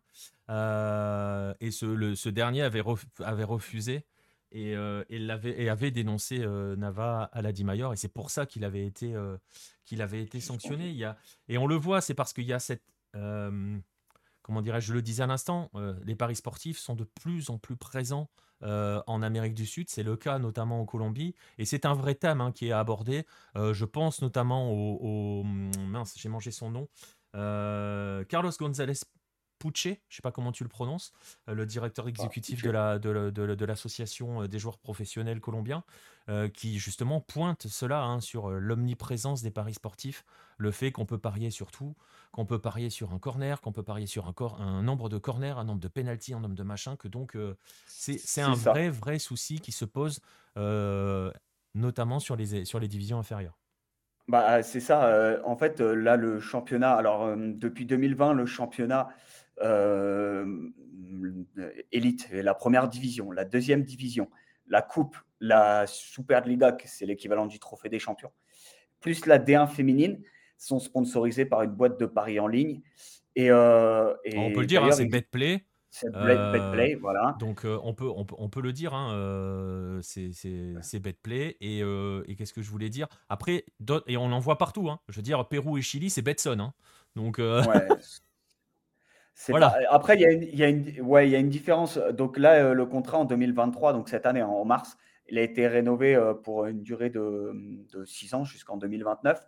Euh, c'est à peu près 9,5 millions d'euros par an. Et c'est important de le préciser parce que, voilà, pour sponsoriser, euh, vous voyez un betplay sur le ouais, exactement. de, pour ça de, Boca, Juniors.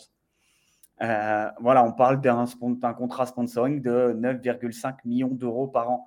Il n'y a vraiment pas beaucoup d'entreprises qui peuvent lâcher cette somme-là, même, voilà, même à l'échelle colombienne. Et en Colombie, alors je ne sais pas, je te pose une colle, Nico, ou euh, peut-être que tu le sais, euh, Baptiste. Il y a combien de boîtes de paris en ligne en France? Est-ce que vous avez. En euh, France Reconnu par l'Argel? Ouais. Reconnu, reconnu, oui, oui. Beaucoup trop. Une. Attends, FD Jeux. Ouais, mais je veux pas les citer à l'antenne tous quand même. Je sais pas, 7, 8. 7, 8, ouais. Ok. Est-ce que tu sais combien il y en a en Colombie reconnus par, 52. Euh, Col, Ça s'appelle Colruegos. Euh, Donc il y a, quand même un équivalent de l'Argel en Colombie. Ouais, il y a Colruegos. Ça s'appelle Colruegos, ouais. Bah vas-y. 18. Ok, donc presque trois fois plus. Ouais, et euh, c'est vraiment pas anodin et c'est devenu une vraie culture. On, alors, on, voit que ça à la télé. Sérieusement, vous regardez un match de, de D1 colombienne, vous voyez entre les, surtout à la mi-temps, pour le coup, les pubs, il y en a, il y en a quasiment une sur deux, voire. Mais ça, tu vois, par exemple, ça, tu vois, par exemple, c'est aussi déjà le cas en France. C'est le cas en France. Une pub de match, il n'y a que des paris sportifs. On se prend tous, on s'en prend 3-4 d'affilée. Euh, ce que tu dis, c'est valable aussi. Moi, je pense au Chili, par exemple, qui est un championnat qui s'appelle euh, Betson, qui est un autre euh, organisme de paris sportifs. Et si je me trompe pas, il me semble avoir vu des statistiques pendant le match qui sont sponsorisées par OneXBet, qui est un autre truc de paris sportifs. Donc, ils sont partout, partout, mais partout. Ah, ils sont partout. Ouais, bah, ils sponsorisent aussi évidemment toutes les statistiques pendant le match mais, euh, mais ils sponsorisent aussi euh, les émissions. Toutes les émissions, enfin quasiment toutes les émissions de foot maintenant sont sponsorisées par des paris en ligne. Euh, donc voilà, ils ont évidemment leur, leur espace. Voilà, c'est comme si tu avais l'after-foot ou le canal, je sais pas, ça n'existe plus, le canal Football Club, si? Si, si ça existe encore, mais c'est sponsorisé. Voilà, tu avais ça? C'est sponsorisé par des boîtes de paris en ligne? Ben, Bien sûr, tu as la pub BetClick avant chaque émission de foot sur Canal. Ah ouais, non, non, mais là, c'est n'est pas avant chaque émission. c'est Non, mais euh, c'est ce programme vous est présenté par, BetClick. Ah, mais là, c'est pareil. Là, c'est sponsorisé par. Euh, et, et, pour, aller, pour, aller, plus loin, les émissions euh, type After ou toutes les émissions de RMC, il y a un, un c'est qui maintenant? Je crois que c'est Winamax. ils font des paris RMC qui sont sponsors Winamax. Donc, ils sont là, c'est juste les paris hein, qui sont sponsors. Euh, là, euh, c'est vraiment toutes les, toutes les missions. Et tu as le sponsor euh, qui apparaît un peu partout dans l'émission. Imagine dans les studios de l'after ou du, justement, c'est pour ça que je te fais le, le rapprochement de l'after ou du Canal Football Club ou du programme. Je t'avoue que je ne sais pas comment s'appelle le programme d'Amazon Prime. mais, dimanche, voilà. je crois. Dimanche soir. bah, voilà, imagine ça sur le plateau, sur le, les pupitres des gars, tu as, le sponsor boîte. Ouais, non, ça, on n'y est pas encore. Et Delflo nous dit dans le chat qu'il y en a 17 en France. Ah, il y en a 17 Ouais, ah bah je ne le savais même pas. Voilà, donc tu vois, on apprend quelque chose. alors, mais, mais hein. alors, on le voit, les paris sportifs sont partout, mais ils sont aussi chez nous. Euh, et on n'a pas forcément encore ces affaires-là euh, qui touchent notamment notre deuxième division. Et justement, la question qui vient derrière Pierre, euh, bah, pourquoi, pourquoi est-ce que ça touche la deuxième division la réponse, elle est assez simple, mais quand même, on va la poser. Pourquoi est-ce que la deuxième division colombienne est tant menacée, et tant impactée par, bah, par les paris sportifs?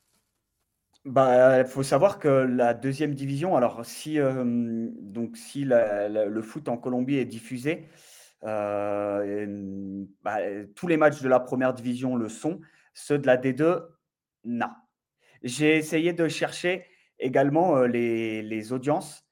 Euh, je ne sais pas comment on dit ça, je ne sais pas si c'est les audiences, mais le, si, c'est les audiences de D2 colombiennes. Voilà, euh, de savoir euh, combien est introuvable. Évidemment, ils ne communiquent pas, mais on est sur quelque chose pour le coup. Euh, on faisait la blague hier avec, avec il y a plus de monde. ouais. Je pense qu'il y a effectivement presque plus de monde sur le live que devant la télé quand il y a un match de D2 colombienne. Donc c'est quelque chose de quand même qui est quasiment. Oui, elle est professionnelle, Red Le Rouge, mais, mais, mais voilà, elle est déjà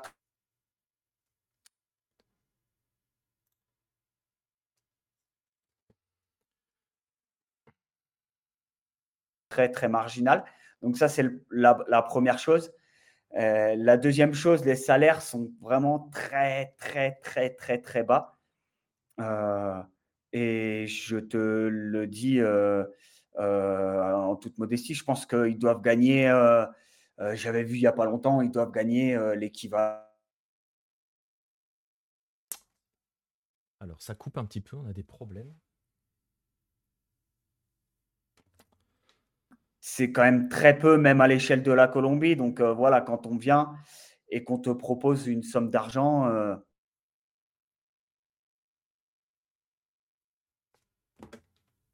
voilà. je, donc... je sais pas si tu m'entends, mais on a des soucis de réseau. Ça, ça recommence comme hier soir en fin de live, ça ne fait que sauter. Euh, donc là, je suis plus connecté. Je pense que tu ne m'entends pas. Et, et donc, je ne sais pas si tu m'entends, Pierre. Ouais, euh, je t'entends. Parce qu'on a, à nouveau des soucis, on a à nouveau des soucis comme hier, hein, ça ne fait que sauter. Euh, je ne sais pas ce qui se passe.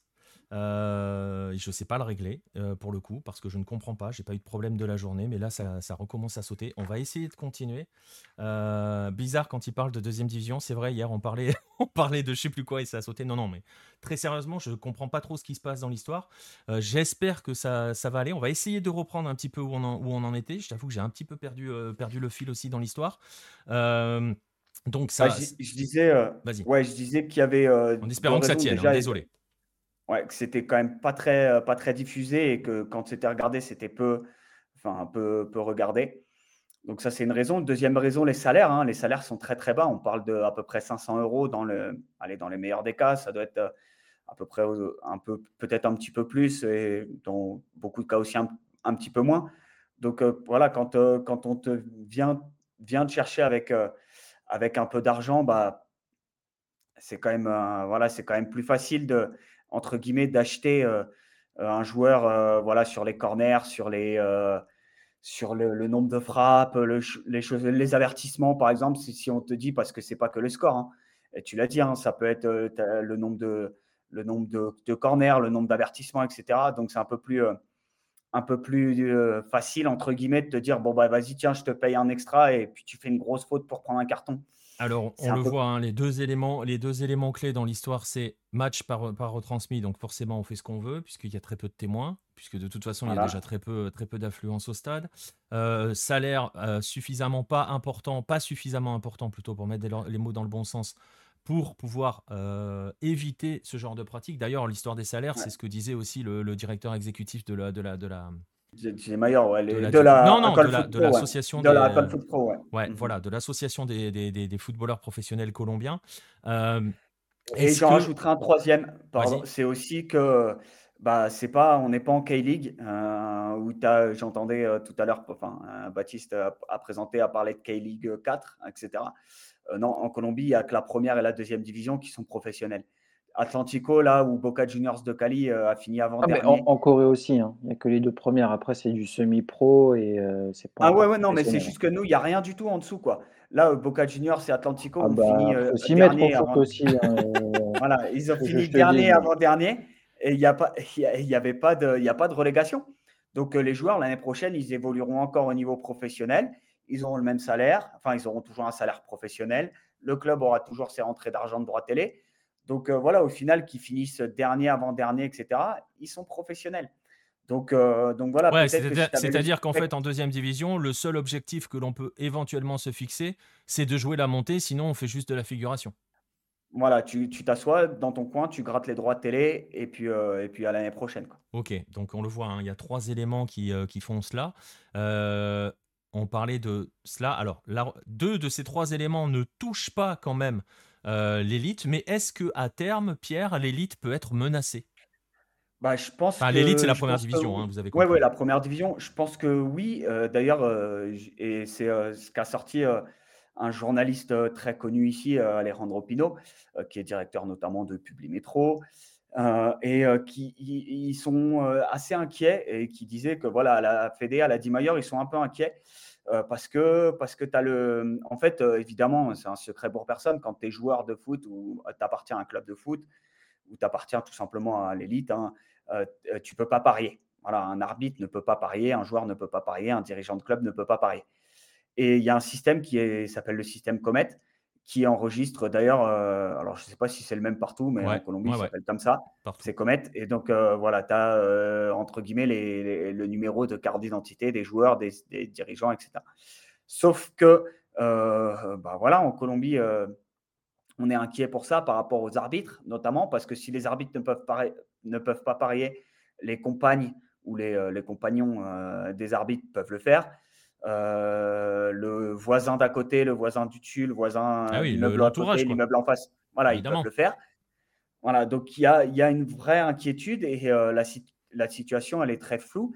Et euh, d'ailleurs, Alejandro Pino parle même de, de, euh, des présidents de club qui s'arrangent entre guillemets. ah tiens, euh, 1-1, ça nous arrange tous les deux. bah, un petit peu, ça, ça existait aussi en Europe, on va pas se mentir. hein, et on a parlé de la Coupe du Monde 82 hier, euh, le Allemagne-Autriche. Euh, voilà, oui, mais il n'y avait pas l'ombre du pari sportif et de Non, s'en il n'y avait pas l'ombre derrière. C'était un, un objectif euh, commun sportif pour le coup.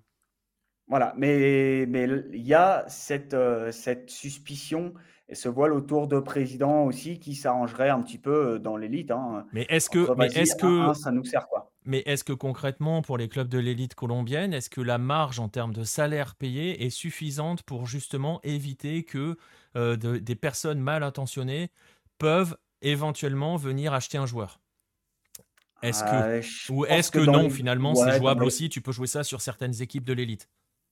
Dans les, dans les gros clubs, euh, dans les gros clubs, non. Voilà, euh, Juan Fer Quintero, par exemple, était payé très cher. euh, euh, les joueurs à Millonarios sont payés euh, très cher. Là, Dans les gros clubs, à l'Atlético Nacional, à Junior, à Santa Fe, il faudrait vraiment que quelqu'un vienne avec une grosse somme d'argent. Et dans ces cas-là, euh, Ouais. ouais, ça se- oui, disons que ça- c'est pour voilà. l'instant, c'est pas les mêmes tarifs. Voilà, c'est pas les mêmes tarifs. Après, euh, tu prends des clubs de l'élite comme, euh, comme l'Union Magdalena, euh, par exemple, des clubs euh, comme. bah, ah oui, non, mais mine de rien, oui, oui. Voilà. euh, tu prends euh, des clubs, euh, des petits clubs. hein, euh, je pense que. hum, à Willa, les salaires sont pas très élevés non plus. Ouais, Euh, dans donc des là, clubs vraiment de, de, ouais, de bas de tableau, euh, Mais j- les salaires sont pas très, très, pas très, très élevés. Mais, euh, mais c'est c'est un peu plus compliqué parce que la première division, vraiment, tous les, tu as 10 matchs. hein. Il y a 20 équipes, tu as 10 matchs. Les 10 matchs sont diffusés quoi qu'il arrive.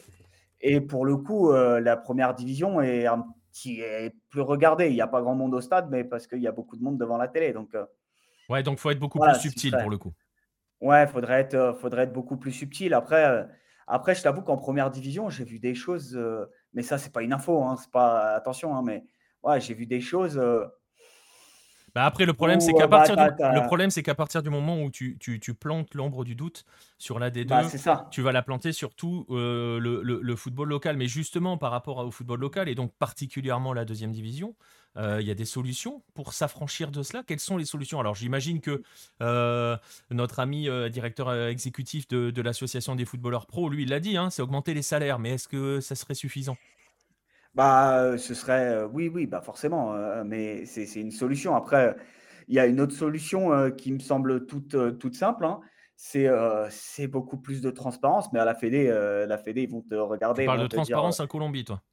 Ouais, bah, ouais, c'est un peu ça. Il faudrait qu'il y ait un peu plus de transparence à la fédé et à la DIMAYOR, tout simplement. parce que là, quand, quand, Alejandro Guerrero parle de cette lettre, personne n'était au courant. Voilà, il y a eu aucune communication de de la part de la Mayor pour dire euh, regardez, messieurs, il y a, euh, on, a ouvert une enquête officiellement euh, sur le club Boca Juniors de Cali. voilà, il y a suspicion autour de tel ou tel joueur, il y a suspicion autour de tel ou tel match. voilà, ça, il n'y en a pas. Pareil, quand il a parlé du joueur qui était avec eux au semestre d'avant et qui a été suspendu deux ans, on n'a aucune communication officielle de qui que ce soit. Donc, il y, a quand même, il y a quand même une transparence qui est, qui est assez, assez problématique. Hein. Sur ça, il y, a, un... Et on va rappeler que le Llanero Sunio de Magdalena dont tu as parlé, il n'y a jamais eu de réponse, il n'y a jamais eu rien eu. Hein. Ah non, non, il n'y a jamais rien eu. L'affaire a, a, explosé. ça, a fait, ça a fait plusieurs, plusieurs papiers dans les journaux. Je vous en montre un par exemple. Il n'y a pas eu véritablement de réaction de la Mayor et c'est fini, on n'en parle plus. Hein. Ah non, non, c'est terminé. Hein. Hop, c'est enterré, archivé. voilà. Et d'ailleurs, Yaneros, pour le coup, qui était en finale là, de D2 contre Patriotas, bah, il perd un 0 à Toundra à l'aller, le match retour. Alors, je t'avoue que moi, je déteste ça et j'ai jamais parié quoi que ce soit dans une boîte de paris sportif. Mais tu vois, si j'avais dû parier avant ce match-là, bah, j'aurais pas misé sur une victoire de Yaneros. Euh, clairement pas, parce que, parce que euh, voilà, ils n'ont pas forcément intérêt euh, à monter en première division. Et eh oui, clairement, clairement. Mais justement, alors on aborde, on aborde c'était le dernier thème, les potentielles solutions qu'il peut y avoir. On voit qu'elles sont fines. Et puis, et je vais profiter du fait que Baptiste soit là, parce que cette histoire-là, elle est arrivée dans son pays il y a plus d'une dizaine d'années. les solutions, j'ai envie de dire, elles ont été données à la coréenne. Hein. il y a eu un coup de filet assez important à l'époque. Bon, il faut dire que l'affaire avait été très très loin puisqu'il y avait eu le suicide d'un joueur, hein, si je me rappelle bien, qu'on avait retrouvé euh, dans sa voiture avec une mallette euh, sur le siège passager, je crois. Euh, si je me mmh, rappelle bien, ça doit être 2010-2011 hein, par là. 2011, oui. Et, et, justement, il y avait eu un, un, un grand coup de filet. Pierre parlait de transparence de la fédération. Il y a eu un gros coup de filet. Est-ce que depuis, euh, le football coréen a réussi à s'affranchir de, euh, de cela? Est-ce qu'il y a à nouveau des potentiels scandales ou est-ce que ça tourne encore autour ou est-ce que non, c'est bon, maintenant c'est clean? Euh, Alors, il y, a eu, y, a eu des, y a eu un scandale, bah, d'ailleurs John Book qui perd le titre en 2016 parce qu'il y a eu une affaire en 2013. y a, oui, parce qu'ils avaient pris des points en moins. Oui, ils avaient pris des points en moins et ils avaient complètement lâché le championnat. Euh, donc euh, il y a eu quand même quelques sujets récemment. Euh, il y a toujours des voilà, là, on en parlait la dernière fois sur Lucarne opposé, mais il y avait un analyste pour Swan les Blue Wings qui avaient été recrutés, mais qui travaillaient aussi pour un site de paris sportif. Euh, finalement, ça s'est su, donc il y a eu toute une campagne en disant bah non, on peut pas avoir. Voilà, bref. Euh, donc ils l'ont, finalement, ils ont rompu son contrat pour éviter d'être dans une galère. c'est pas possible. Donc on peut pas dire que c'est complètement clean. par contre, ils font très très attention à ce qui se passe autour des, des paris sportifs, sachant qu'en Corée c'est très très réglementé. Je crois qu'il n'y a qu'une seule euh, moment que ça ait changé récemment, mais il n'y a qu'un seul moyen de faire des paris sportifs en Corée, il n'y a qu'un seul site qui a le droit. Donc euh, c'est très très réglementé, notamment à cause de ce qui s'est passé en 2011. Ouais, exactement. Et euh, petite question corollaire, parce que c'est l'un des, l'un des éléments euh, que l'on pointait à l'instant avec, Pierre dans les possibilités de, commencer, de les éloigner un petit peu, pas définitivement, mais un petit peu, euh, l'augmentation des salaires, parce que ça avait été l'argument, si je me souviens bien, il y a une dizaine d'années en K-League, en disant que bah, les joueurs n'étaient pas suffisamment payés pour pouvoir... Euh, enfin, en gros, les, personnes de mal attentionnées qui arrivaient dans au contact du joueur lui proposaient beaucoup plus que ce qu'il allait toucher en club. Ça a évolué de ce côté-là, Baptiste, tu sais ça ou pas? Alors, les salaires ont augmenté, heu, parce qu'il y a eu un peu plus d'argent. Hem, après, il y a aussi la K-League qui met en place des bonus. C'est-à-dire que si les joueurs sont approchés et ça c'est arrivé, heu, je ne sais plus quand exactement la date, mais c'est arrivé il y a pas longtemps avec un joueur d'Incheon. Quand ils sont approchés, par des par des par des gens qui veulent leur faire truquer des matchs, si ils s'ils font la démarche de les dénoncer euh, à la, à la fédération ou à la ligue, ils seront récompensés par un- une prime.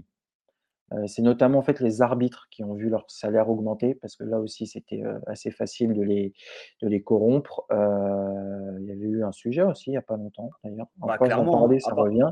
Donc euh, on augmente leur salaire pour en fait les, les, leur dire bah, finalement ce qu'on vous propose, c'est pas suffisant par rapport à votre salaire, vous touchez plus, donc euh, refusez. Et donc il y a des bonus qui sont mis en avant, etc., avec des cérémonies en disant qu'il a bien agi, etc. Bah mais voilà, pour les a, non, mais pour les arbitres. oui. clairement, hein. Baptiste, bah ouais, ouais, clairement. Mais, euh, mais les arbitres, on l'a dit, à partir du moment où on peut parier aujourd'hui sur tout, euh, le nombre de cartons, euh, le nombre de corners, etc., bah, c'est facile. hein. Il suffit, enfin, l'arbitre, il voit, ah, je- pardon, je me suis trompé, je pensais que là, elle était déviée, corner. Ou, ou voilà, je te disais que j'ai vu des situations, par exemple, dans les dix premières minutes, alors que le match est absolument pas violent, quatre cartons jaunes pour des, des choses, mais, mais voilà, enfin, il y a- il y avait rien. Donc, effectivement, les arbitres aussi, c'est certainement des, des personnes qui sont très, très faciles à, approcher. Et ça, c'est ça, c'est quasiment impossible à prouver. Euh, tu vois, le nombre de corners, hein, il s'est trompé l'arbitre. Enfin, personne s'arrête à. Il n'y avait pas corner, quoi. Ça, Euh, c'est, ça, je pense que c'est- la plus grande difficulté. Autant tu peux aller euh, sur un but un peu chelou, comme c'est le cas, hein, je vous invite à aller voir cet article du Solianeros ou Union Magdalena. Euh, le nombre de coups francs, le nombre de touches, le nombre de corners, le nombre de cartons, Ouais, ça, c'est un peu compliqué. plus hein. compliqué quand même. C'est ça, ouais, bah c'est ça, et c'est et c'est pas, euh, tu vois, à l'ancienne, euh, parce que les- c'est c'est quand même pas nouveau, hein, les paris sportifs. euh, voilà, euh, quand, euh, quand on était gamin, euh, je pense, euh, je parle de tout le monde ici, euh, le loto sportif où tu remplissais ta grille, tu avais un, N ou deux, quoi, C'est et vrai. tu pouvais pas, euh, Non, voilà, pas tu, plus loin tu, que ça. tu- tu- voilà, et déjà, plus et loin que déjà ça, à et- l'époque, il y avait des soucis. hein. ah, je sais pas, je me souviens pas, mais euh, tu regardais Basile Boli sur France 3. Ben, euh, regarde, euh, regarde, oui, c'est vrai. Mais euh, regarde le début des années 80. euh, il me semble que l'Italie, il y a- Ah il y, a un petit souci là-bas.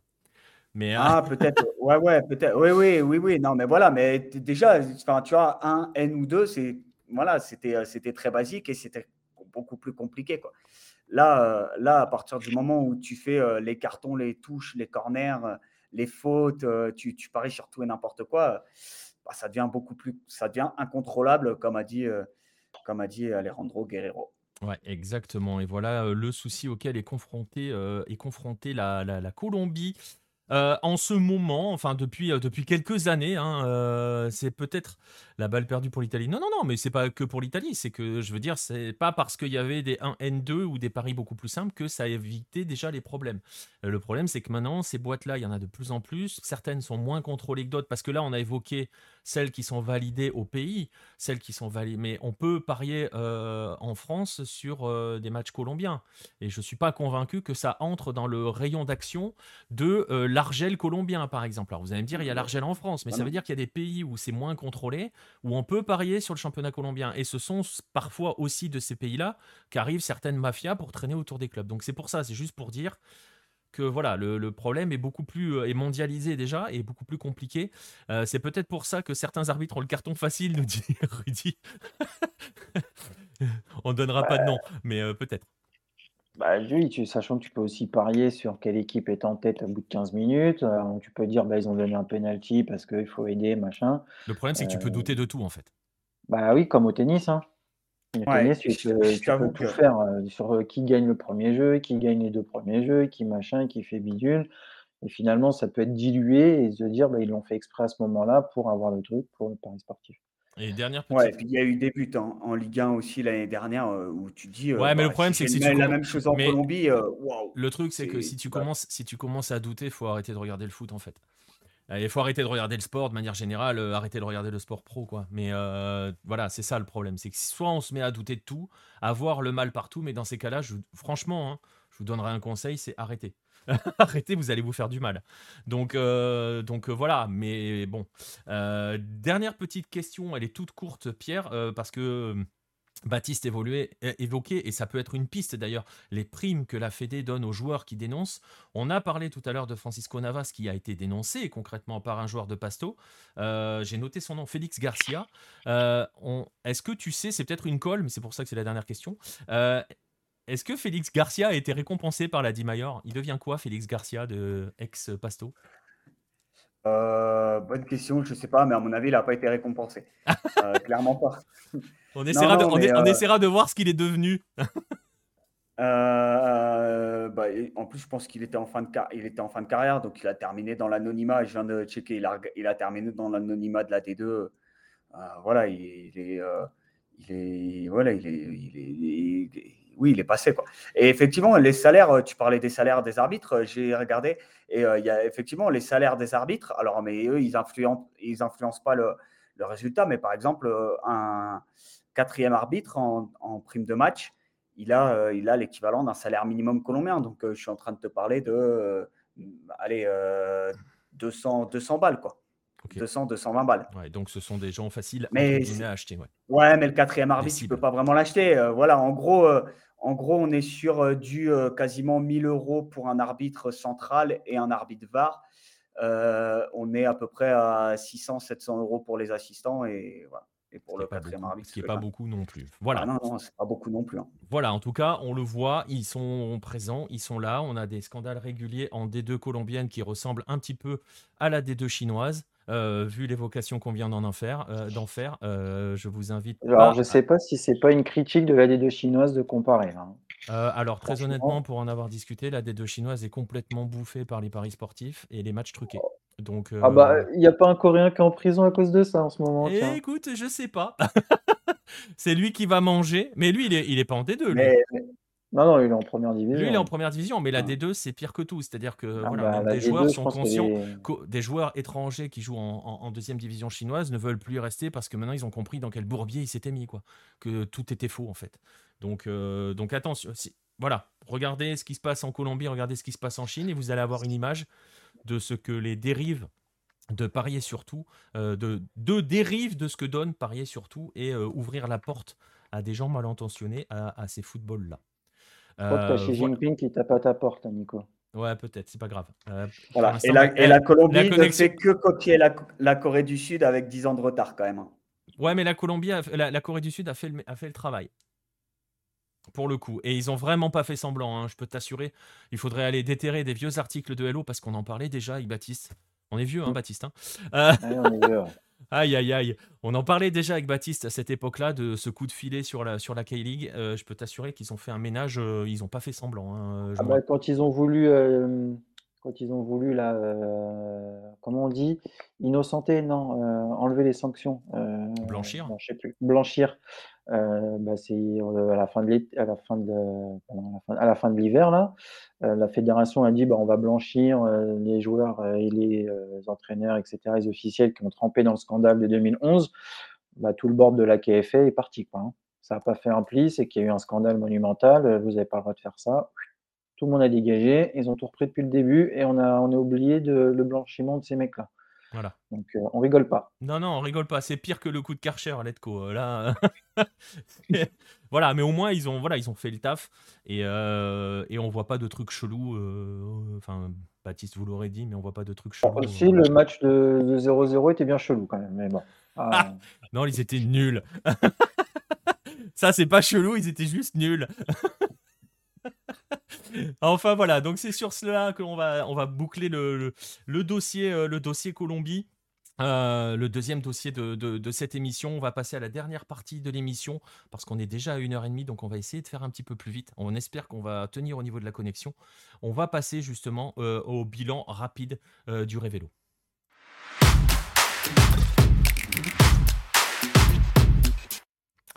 Et donc pour cela, on va je le disais tout à l'heure, on va profiter de cette fin d'émission, pas pour faire le bilan équipe par équipe, parce que sinon on va pas s'en sortir, ça va durer 7 heures, ça sera absolument, euh, ça sera rébarbatif et inaudible. Donc on va essayer de faire un bilan un petit peu général de la chose. Vous avez pu le suivre sur Lucarno Posé, je vous rappelle que Hello euh, est partenaire euh, du tournoi Maurice Révélo, que l'on que l'on a même l'immense privilège de remettre un prix. D'ailleurs, je peux même vous montrer euh, le joueur à qui on a remis un prix euh, parce que euh, bah, parce que voilà hein, en même temps on va, se faire notre autre promo. Voilà je vous montre l'image c'est Ricardo Philippe c'est un Panaméen parce que vous l'avez peut-être ouais le Hello Awards il a c'est écrit hein, sur la coupe prix du joueur Lucarno Posé d'ailleurs petite anecdote après cette photo parce que je lui ai remis le, la coupe et tout sur le terrain et tout et après on est allé l'interviewer en fin de match et on lui a demandé de poser pour la photo et après la photo, il avait juste rien compris de ce qui se passait. Hein. Euh, les mecs, ils venaient de gagner et tout, ils ont rien compris. Il a rien compris et il commence à me dire c'est quoi ce prix C'est quoi cette coupe qu'on m'a donnée? Donc c'était assez, assez rigolo. Mais bon, voilà, on revient sur, euh, euh, sur le, le Révélo, je le disais, qui a été, qui a été vous l'avez peut-être suivi sur Halo, remporté par, par le Panama. on va justement essayer de faire un petit focus sur les planètes, les, sélections de la planète Halo. On va essayer d'y aller rapido sur chaque, chaque c'est pas la première fois qu'une équipe euh, CONCACAF remporte. Si, complètement. Et c'était en gros l'année de la CONCACAF parce que c'était une finale de Gold Cup. C'était Panama-Mexique. moi j'avais un peu, un peu, un peu vanné là-dessus en disant euh, c'est bien, euh, la France va découvrir ce que c'est qu'est la Gold Cup. Euh, il y avait trois représentants de la Concacaf, il y en a deux qui sont allés en finale. Il y en a un qui vient là régulièrement, le Mexique vient là tout le temps. Panama était venu l'année dernière, avait séduit beaucoup de monde. ils sont revenus cette année avec des joueurs qui étaient déjà là l'année dernière. Ricardo Philippe c'était déjà là. Le 10 que vous voyez de dos, qui a été élu deuxième meilleur joueur du tournoi, qui s'appelle André Aurelien, qui est un joueur absolument magnifique. si Panama allait plus loin l'année dernière, je pense qu'il était sur le podium des meilleurs joueurs du tournoi. Euh, il y est cette année. À titre personnel, je lui aurais remis le titre de meilleur joueur du tournoi, mais euh, voilà, ça c'est un autre élément. Donc oui, oui, euh, c'est la première fois qu'une équipe. je, ne pense pas que le Mexique. Ah, peut-être que le Mexique a gagné le Révélo. J'ai un doute. Il faudrait regarder le palmarès. Je t'avoue, je le connais pas par cœur. Je crois que... le Mexique ne l'a pas gagné. Hein. Ils vont pas très très loin avec Lainez. Ah si si si, si. oui si. Bah, avec Diego Lainez, 2018 ou 2019. Non, là j'y étais. C'est pas eux qui ont gagné, c'était l'Angleterre quand j'y étais. Mais oui, exact. Je crois que le Mexique l'a gagné. Et j'ai tendance à oublier que le Mexique est dans la. Et eh ouais, Mexique, c'est CONCACAF. Donc, euh, donc voilà. Bon, en tout cas, en tout cas, ce qui est certain, et c'est là où c'est important pour Panama. Et d'ailleurs, il y a eu euh, jusqu'au président de la République panaméenne qui a tweeté. Euh, imaginez le truc, parce que c'est le premier titre, deuxième titre, troisième titre majeur de l'histoire de, de Panama, hein, parce que c'est pour eux considéré comme un titre majeur. C'est un tournoi U23. Le Mexique a gagné en 2012. Merci Rudy. Euh, ils avaient gagné une coupe, euh, j'ai mangé le nom, euh, de, des Caraïbes, Coupe des Caraïbes dans les années 50. Et, ils avaient gagné, je ne sais plus quoi, en 2005, je crois, un tournoi U20 ou je sais plus quoi, j'ai oublié. Mais en gros, c'était le troisième titre et le président de la République a carrément tweeté sur le sujet en expliquant que c'était un grand jour pour, le, pour Panama et pour le football panaméen. Donc voilà, il, il va y avoir une répercussion sur cela. Ça entre dans un cadre dont on va parler dans un instant pour Panama. Mais donc, je le disais, on va essayer de voir un petit peu euh, par, euh, euh, le Panama s'est fait. Ouais, ouais, ouais, ouais, ouais, un petit peu. Euh, et Panama qui avait accroché la France en match d'ouverture l'année dernière avec André Aurélien qui fait une panenka sur la séance de tir au but. Et panenka que j'avais annoncé en tribune en, disant vous allez voir, il va envoyer une panenka. Euh, c'était amusant. Euh, bref, on va commencer donc je disais pour les, sélections de la planète Hello, on va on va on va pas faire les Africains tout simplement parce que c'est pas une région que je connais et parce que ben, pour dire les choses, on n'a plus de spécialistes Afrique sur le carnet opposé pour en parler véritablement. Donc on va commencer par les clowns habituels. alors, il y a eu une affaire concerne un clown africain. Euh, ça a été bien, euh, bien euh, documenté par le Révélo. Il y a eu aussi l'affaire de la Bolivie, qui finalement ne nous surprend pas trop à nous sur Lucarne Posé dans la façon dont ils ont agi, puisque la Bolivie était invitée au tournoi. La Bolivie a fait de la Bolivie, c'est-à-dire que tout le monde, tous les suiveurs du football bolivien tous les journalistes euh, boliviens ont, ont, ont leaké, euh, ont, fait fait fuiter euh, le casting du tournoi au mois de mars, ce qui est absolument ah, scandaleux. C'est absolument scandaleux. Et donc, ils ont, pour dire les choses, et les tweets sont faciles à retrouver, mais je ne mettrai pas les liens, ils ont leaké une copie de, de la lettre envoyée par Alain Révélo, qui est le, directeur du, le président et le directeur du tournoi, avec dessus toutes les sélections qui étaient invitées. Ils ont fait fuiter ça au mois de mars, donc le Révélo n'avait rien annoncé forcément, pour déclarer euh, qu'il ne viendrait pas finalement au dernier moment, une semaine avant euh, la compétition. Et les motifs les motifs ont été absolument extraordinaires. C'est-à-dire qu'il y a eu, au début, ils ont commencé à dire que c'était des problèmes logistiques, en gros, ça coûte cher, blablabla. Le traditionnel de la Bolivie, hein, on n'a pas d'argent. Euh, on sait très bien où passe l'argent en Bolivie. Hein. il sert à nourrir les banquets de ceux qui accompagnent la délégation. Euh, voilà, ça, c'est pas une balle perdue, elle est envoyée euh, directement toujours viser la tête, il paraît. Euh, et, euh, et, euh, et, ensuite, ils ont commencé par dire qu'en fait, non, il y avait un problème, c'est que ça venait tamponner des matchs de Libertadores, de Bolivar et de Strongest, et ça venait tamponner aussi les matchs de la sélection A, donc ils n'allaient pas pouvoir envoyer des jeunes. Ce que l'on va retenir de ces clowns-là qui continuent de polluer le football bolivien, et on le suit, nous, en âme sud, on sait que ce football-là, il y a de la qualité, parce que cette sélection U20 qu'on aurait pu voir au Révélo a fait un super Sud-Americano. Elle a été véritablement très intéressante à suivre pendant le Sudamericano. Pablo Escobar, rien à voir, est arrivé euh, à, la tête de cette sélection et on a fait quelque chose de très cohérent. Elle a été vraiment très intéressante et à titre personnel, moi je me réjouissais de la voir au Révélo, voir comment ça allait continuer à avancer. Une fois de plus, ces jeunes-là sont sacrifiés. Une fois de plus, la fédération fracasse son propre football. Euh, euh, voilà, c'est terrible, c'est la Bolivie. je ne sais pas quoi dire de plus sur cette Bolivie. On est habitué, hein, Pierre, avec la Bolivie. Hein. Bah ouais, tout à fait. C'est vrai, euh, je j'ai confirmé oui, oui de la tête, mais euh, le Sudamericano, ils avaient fait des choses intéressantes. hein. Pour le coup, euh, la, Bolivie, ils avaient accroché, ils avaient accroché pas mal de sélections. Ils avaient bien résisté contre l'Uruguay, contre le, Chili. ils avaient, ils avaient pareil contre le Venezuela. C'était un, un excellent match. Donc ça aurait, ça aurait été bien de les, les avoir au Révélo, mais Voilà. Ah, c'est la Bolivie. C'est la Bolivie. La pire sélection. La, pire sélection. Hein. Bolivie, euh, pire sélection avec le Venezuela en termes de. Ça surpasse, ça surpasse toutes les autres. Hein, oui. Clairement. Enfin, pire sélection.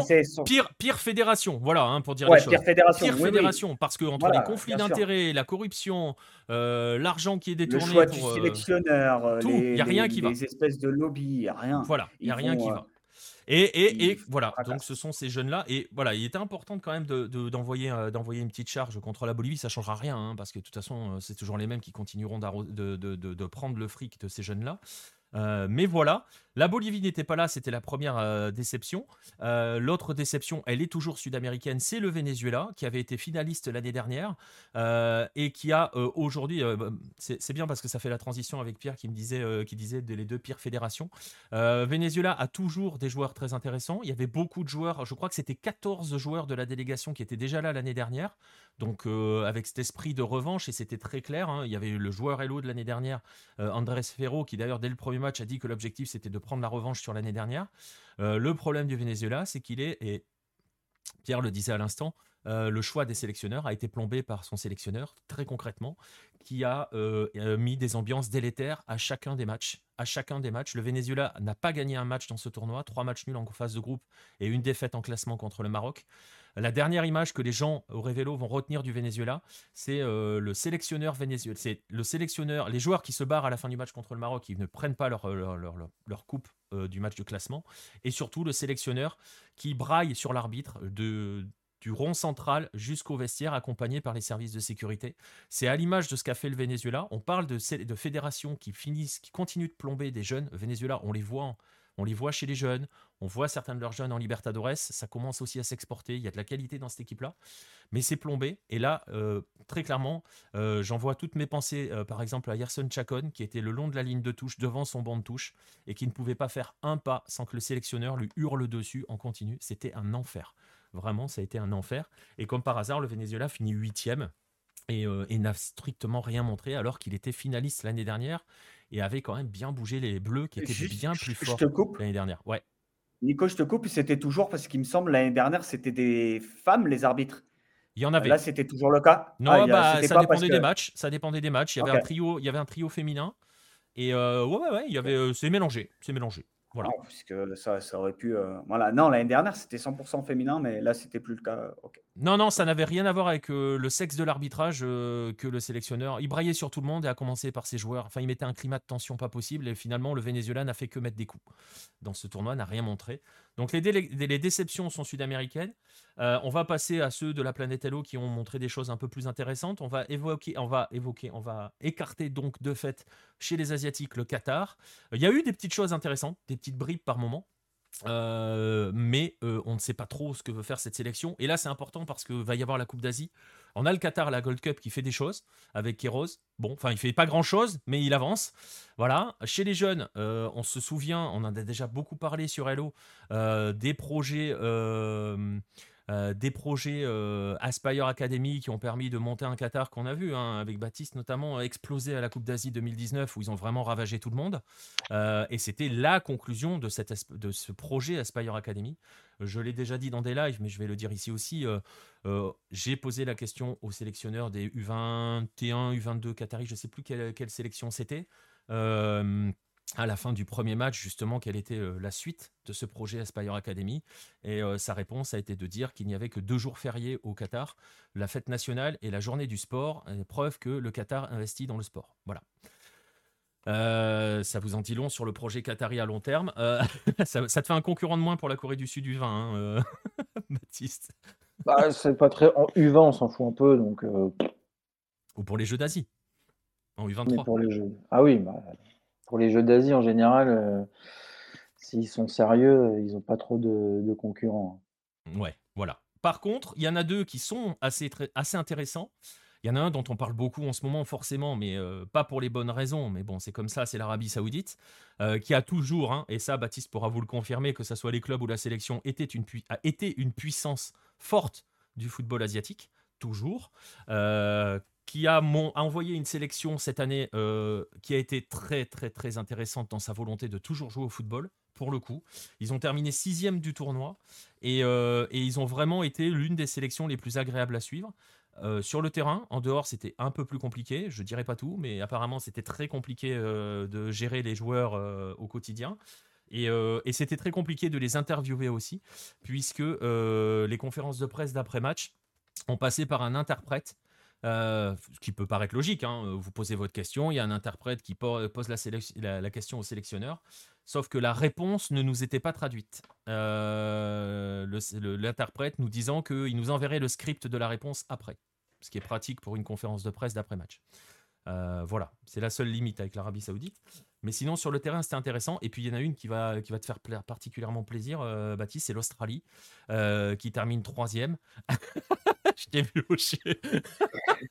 et qui a vraiment montré de très belles choses. Euh, qui, très franchement, est à peu près la seule équipe, une fois que Panama s'est mis en route. Je vais mettre le premier match de côté pour Panama parce qu'ils ont raté leur premier match, mais qui est la seule équipe à avoir vraiment euh, pris le dessus sur Panama pendant quasiment tout le match. Ils ont juste je pense que l'Australie va se demander encore comment elle a perdu sa demi-finale. Enfin, si, euh, si elle regarde les images, elle comprendra. Elle s'est tuée toute seule. Mais euh, voilà, Australie qui a été l'une des très très belles équipes. Ils font rien de fou, mais ils le font très bien. Euh, avec quelques joueurs intéressants. Je ne vais pas donner des détails de joueurs ici parce que voilà, c'est des gamins, donc on va les laisser grandir. mais mais voilà, il y a des joueurs qui commencent déjà à s'exporter, puisque je crois qu'il y a Marco Tilio qui a signé au Celtic, c'est ça? Où est-ce qu'il a signé Tilio? Euh, Bonne question, je sais pas. Bah, demande Baptiste, t'es spécialiste australien. Euh, ah, j'ai vu passer. Bon, c'est pas grave, j'ai oublié. C'est Mais si c'est au Celtic, ça va plate d'Aaron Moy, non? C'est possible. Je crois que c'est au Celtic qu'il arrive. Ouais. De toute façon, euh, le Celtic est aujourd'hui en Europe l'un des seuls clubs qui, qui fait ses courses uniquement pratiquement en Asie, c'est le Celtic. Hein. Ouais, ouais, ouais, ouais. et quelques Allemands aussi, parce que tu vois, par exemple, il y avait, il y avait les frères Kuol. Il y en a un qui est, il y en a un qui est en Angleterre, mais qui a joué en Écosse. Il y a l'autre qui est en Allemagne, je crois, qui est à Stuttgart. Euh, à Liu, je crois qu'il est à Stuttgart. Et Garang, est il était prêté à, en Écosse par Newcastle. il y a le petit Kunda qui devrait pas tarder, mais lui, il n'était pas au tournoi. Bon, enfin, bref, voilà, attention aux jeunes Asiatiques. voilà, et Postecoglou, il s'est recruté en Asie. Mais il n'y est plus, donc. Bah, il, n'était bah, plus, mais il est à Tottenham maintenant. Donc, il euh, faudra voir si Tottenham va faire son marché en Asie. Voilà, donc, euh, donc voilà, l'Australie, euh, j'ai oublié de mettre la photo, mais voilà, l'Australie, euh, belle, belle, belle surprise de ce tournoi, médaille, médaille de bronze, et effectivement, on le disait en ouverture. Pauvre niveau hein, du tournoi, visiblement. Hein. Non, non, non, non, non, franchement, voilà. Finir troisième, l'Australie troisième. Hmm. Bah, c'était pas fameux. Hein. Par ah bah, rapport au reste, ouais, je, tu vois, je vais pas évoquer, je vais pas évoquer. moi le numéro de Monsieur Revello, je vais, je vais faire ses équipes. Moi, Aïe, aïe, aïe. Baptiste qui doit tracher l'Australie. Je parlerai pas du Japon parce que c'est toujours très particulier. Le Japon, c'est toujours extrêmement intéressant euh, et plaisant, les matchs du Japon. Euh, le truc, c'est que cette année, ils ont envoyé des lycéens et des universitaires, donc c'est très compliqué de juger. En gros, ils envoient des U18 qui vont se frotter parfois à des U23, et donc forcément, il y a un moment où ça se voit. Euh... Bah ouais, parce que je pense que eux, comme ils ont les Asian Games, ils vont pas monopoliser en fait leurs joueurs. Euh, pendant, pendant deux compétitions. Euh, en plus, il y avait la Coupe du Monde. Il y avait la Coupe du Monde du vin surtout. Hein. Bah euh, il y a aussi bientôt, il y avait, il y a bientôt aussi, là, bah, il y avait la Coupe du Monde du 10, la Coupe d'Asie U17 qu'ils ont gagné. il va y avoir aussi, donc je pense qu'il va y avoir la Coupe d'Asie moins de 23 ans. Donc je pense que bon, Ouais, il y a beaucoup de rendez-vous pour les U23 en fait, de, au sens large du terme. Il y a beaucoup, beaucoup de rendez-vous. je pense que ça sera plus, plus puissant l'année prochaine euh, pour le Japon. On en parlera peut-être dans un instant. Et on va terminer donc sur la CONCACAF, qui est la grande gagnante hein, finalement de, ce tournoi, puisqu'ils font 1 et 2 avec cette finale Panama-Mexique. Euh, le troisième, c'était le Costa Rica, euh, qui a, bon, pour le coup, montré ses limites, a été un voilà, assez limité sur certaines choses. Ils ont quand même un joueur absolument exceptionnel qui est Brandon Aguilera, leur capitaine. Vraiment, je vous encourage à essayer de voir ce joueur-là, qui est vraiment au-dessus de ses coéquipiers, hein, pour dire les choses. Euh, comme on disait pendant le tournoi, c'est un garçon qui a un pied, qu'un pied, le gauche. Mais alors, euh, mon Dieu, quel pied gauche Donc voilà, c'est celui qui met le but absolument exceptionnel face à la France, si vous l'avez vu passer sur les réseaux sociaux. Euh, donc voilà, Costa Rica semble un petit peu en deçà et c'est là où je veux en venir parce que c'est intéressant et ça continue de s'inscrire dans ce que l'on essaye de décrire, notamment dans les, dans les soirées Gold Cup en ce moment. Euh, il y a quelque chose qui est en train de se passer depuis quelques années en, en CONCACAF, c'est évidemment l'émergence de Panama, que l'on a, voilà, je le disais dans certains lives, ils ont eu à digérer la première qualification à la Coupe du Monde de 2018, donc il y a eu un an ou deux où il a fallu euh, digérer cela, euh, voilà. Mais depuis, que ça soit chez les jeunes, même chez les filles, les féminines, ça travaille bien, ça travaille bien chez les jeunes, et on le voit chez les A qui sont dans les outsiders hein, de, la Gold Cup cette année, bon, toujours derrière États-Unis et Mexique, mais Panama est en train, je pense, et passe devant, va passer assez rapidement devant le Costa Rica si ça continue comme cela, surtout si le Costa Rica garde Luis Fernando Suarez, la bise à Pierre. Euh, mais très concrètement, cette équipe panaméenne euh, sur le tournoi, euh, il y a beaucoup de monde qui l'a redouté, hein, très franchement, pour dire les choses. Même du côté des Bleus, on l'a redouté. Ils l'ont pas croisé, ils avaient un peu peur de la croiser, parce qu'il y avait quand même une puissance collective. Euh, assez impressionnante. Et pour tout vous dire, la finale, la, finale face au Mexique, ça a été une, leçon. Euh, je ne pensais pas que le Mexique pouvait se faire euh, balader comme ça. donc, donc c'est absolument voilà, le Mexique a explosé tactiquement, physiquement techniquement. On a vu des choses côté panaméenne. Bon, après, tu sais, c'est aussi le jour J, tu réussis tout ce que, ce que tu veux. Mais ils étaient vraiment au-dessus du Mexique, qui est arrivé en finale, alors que très franchement, bah, toi, Baptiste, tu avais vu le Mexique de Diego Lainez? C'était autre chose. Mmh. C'était autre, chose. autre chose. Ils, bah, ils, avaient, euh, ils avaient une équipe qui faisait quand même peur hein, à l'époque, en 2018, donc il y a 5 ans. Ouais, c'est ça. Ça faisait peur. Hein, euh, bah, genre, je ne sais plus le nom, hein, mais il y avait aussi en défense centrale le capitaine, il était assez balèze. Euh, bah, il avait Lainez qui était bon, non, ça, ça, faisait mal. Et là, c'était pas tout à fait le cas. ils n'étaient pas très impressionnants. Ils avaient un très bon duo défensif, notamment leur capitaine que vous voyez là, Ramon Rojas. Mais euh, voilà, sinon c'était assez compliqué de manière générale, mais ils se sont hissés en finale. Euh, ils ont sorti les Bleus, euh, qui sont la grosse déception hein, de, ce, de ce tournoi. Il y a quelques joueurs côté bleu qui sont quand même. c'est bizarre, tiens. Ouais, ouais, ouais. Bah après, Euro 2021, Euro, moins de 21 ans, là. Voilà. Très compliqué, très compliqué de, On est d'accord. On est d'accord là-dessus. Coupe du monde du vin aussi, où tu envoyais déjà. Euh, voit pas déjà tes meilleurs joueurs, etc. etc. Il y avait quand même. voilà, il y a, y a, un joueur à part dans cette équipe de France, c'est Mathis Tell. je crois que je l'ai déjà tweeté plusieurs fois, mais très franchement, ce garçon est sur une autre planète, et dans le bon sens du terme. Euh, voilà, c'est, on lui a donné, il lui Diomède lui a donné le brassard de capitaine et je peux vous assurer que le garçon est en avance sur les autres. hein. Vraiment. Bah, je pense que quand tu es au Bayern, ouais, toute l'année pendant un an, heu, tu t'apprends beaucoup, quoi. Et en fait. plus, il est il est intelligent parce qu'il a dit: «Moi, je suis au Bayern pour apprendre». Il veut rester au Bayern même s'il joue pas parce qu'il apprend, heu et c'est pas il a j'ai pas l'impression que ça ait explosé dans le cerveau en mode, heu: «Je veux être titulaire». Voilà, Ça a c'est l'air d'être un mec qui est bien géré et qui grandit comme il faut, quoi. Et qui a ce qu'il faut dans la tête pour bien grandir et qui a l'entourage qu'il faut peut-être aussi pour bien grandir. Heu, ce sont les organisateurs, je crois, qui lancent des invitations, Berthe, de manière générale. C'est pas une fédé ah, peut-être que si une fédé se propose, ils vont étudier, mais au final, ça reste toujours les Je organisateurs qui crois la Bolivie s'est positionnée pour le Je 2024. pense que la Bolivie est très clairement positionnée pour les 10 prochaines années. Heu, Matistel bien au-dessus, voilà et en plus, c'est le comportement, c'est-à-dire que, heu, c'est ce que disait Baptiste à l'instant, heu, ce garçon est intelligent dans tous les sens du terme et heu, son comportement, lui, est professionnel et c'est une phrase que j'ai dite, et qui, je trouve, s'adapte ça ça voilà, le le symbolise bien. Il y a beaucoup de joueurs qui rêvent de devenir des grands joueurs. Il y en a qui pensent l'être et il y en a qui, font tout pour, qui montrent qu'ils le sont déjà et Tel, très franchement, a tout pour être un très grand joueur parce qu'il a ce qu'il faut, heu, dans la tête et dans le comportement. Il y avait un joueur professionnel, Mathys Tel. Je dis pas que les autres l'étaient pas, hein, mais il y en avait un autre que tu sens qu'il est dans un autre type de club, avec un autre type de comportement. Heu, voilà, heu, la façon d'interagir avec le les supporters, la façon de répondre aux gens, la façon d'être tout le temps disponible. Voilà, quand ils se font éliminer en quand ils quand ils se font éliminer en demi-finale, voilà, comportement exemplaire. Quand ils perdent contre, quand ils perdent le match de la troisième place contre l'Australie après s'être fait balader, exemplaire aussi. Euh, voilà, Matistel, incroyable côté euh, côté bleu. Et j'envoie un message à, Jordan qui a déprimé sur euh, le couloir droit, euh, 100% lyonnais. C'était un festival. On attend de voir ces Lyonnais là euh, en première division. Je pense qu'on a bien moyen de se marrer. Euh, en 2020, il était encore à Montrouge. Euh, ouais, ouais, mais écoute, euh, ça va, ça va vite, hein. Bah, il il est quand même très jeune encore, hein, Il Baptiste-Tel, est... Ouais, mais alors tu vois, le problème, c'est que. Enfin, le problème, non, c'est ça, sa force, c'est que. Bah, Matistel, t'as pas l'impression qu'il est si jeune là. il est si jeune que ça. T'as l'impression que c'est un mec, euh, tu vois, c'est rodé quoi. C'est un pro. C'est un joueur de foot professionnel, pro, grand joueur. Il n'y a rien qui déborde. enfin, à à son âge, déjà, avoir du temps de jeu au Bayern Munich, c'est Ouais, c'est un signe. hein. C'est un signe, hein, parce qu'il y en a il y en a pas beaucoup, hein, qui ont commencé à cet âge-là au Bayern, hein.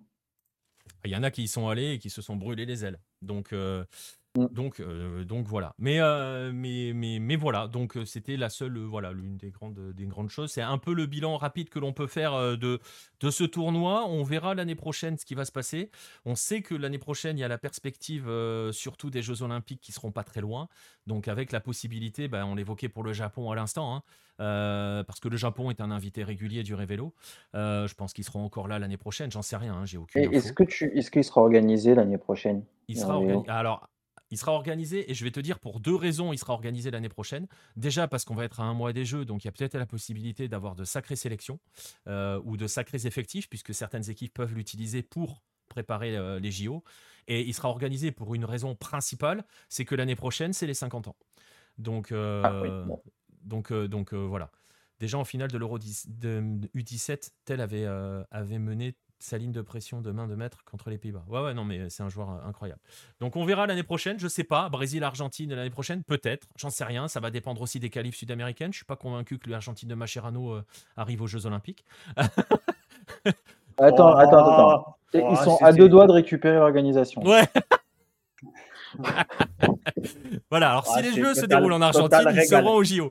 Mais Voilà, c'est ça, total régal. hein. La- L'Argentine de Marchiano au Mondial U20. euh, le Attends, attends, là, il y a- contre là, là, il y a des émeutes en France. Je Ah, sens ouais. que Mascherano, il est sur le coup.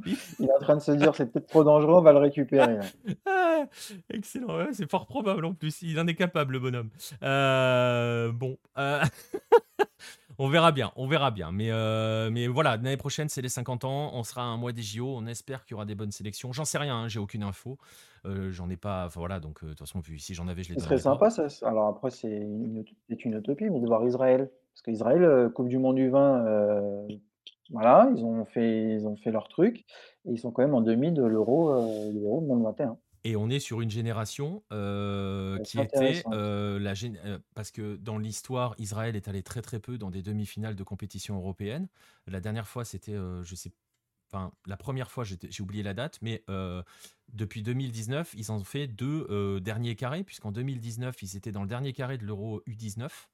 Euh, et ce sont ces gamins-là, une partie qui a fait la Coupe du Monde du 20 et l'autre partie qui a fait la Coupe du Monde, euh, l'Euro U21, où ils sont actuellement encore en demi-finale. Donc oui, il y a quelque chose qui se passe aussi du côté d'Israël, ça c'est clair. Et ça peut être intéressant. Euh, bah après, peut-être qu'ils peuvent se qualifier aussi pour les Jeux, et tu vois, ça fait des. Bah, ils sont qualifiés pour ils les sont Jeux. qualifiés pour les Jeux. Ah bah oui, je suis bête, ils sont qualifiés pour les Jeux.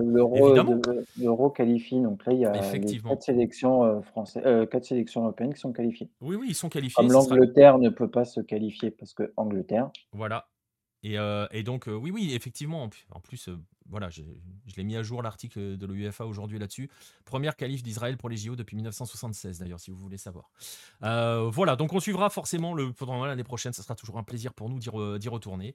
et puis, bah, peut-être avec, peut avec vos sélections, les gars, hein, on ne sait jamais. on espère. Ça m'étonnerait, la Corée. Bah, si la Corée du Sud va aux JO et qu'à un mois, elle se dit, tiens, on va préparer.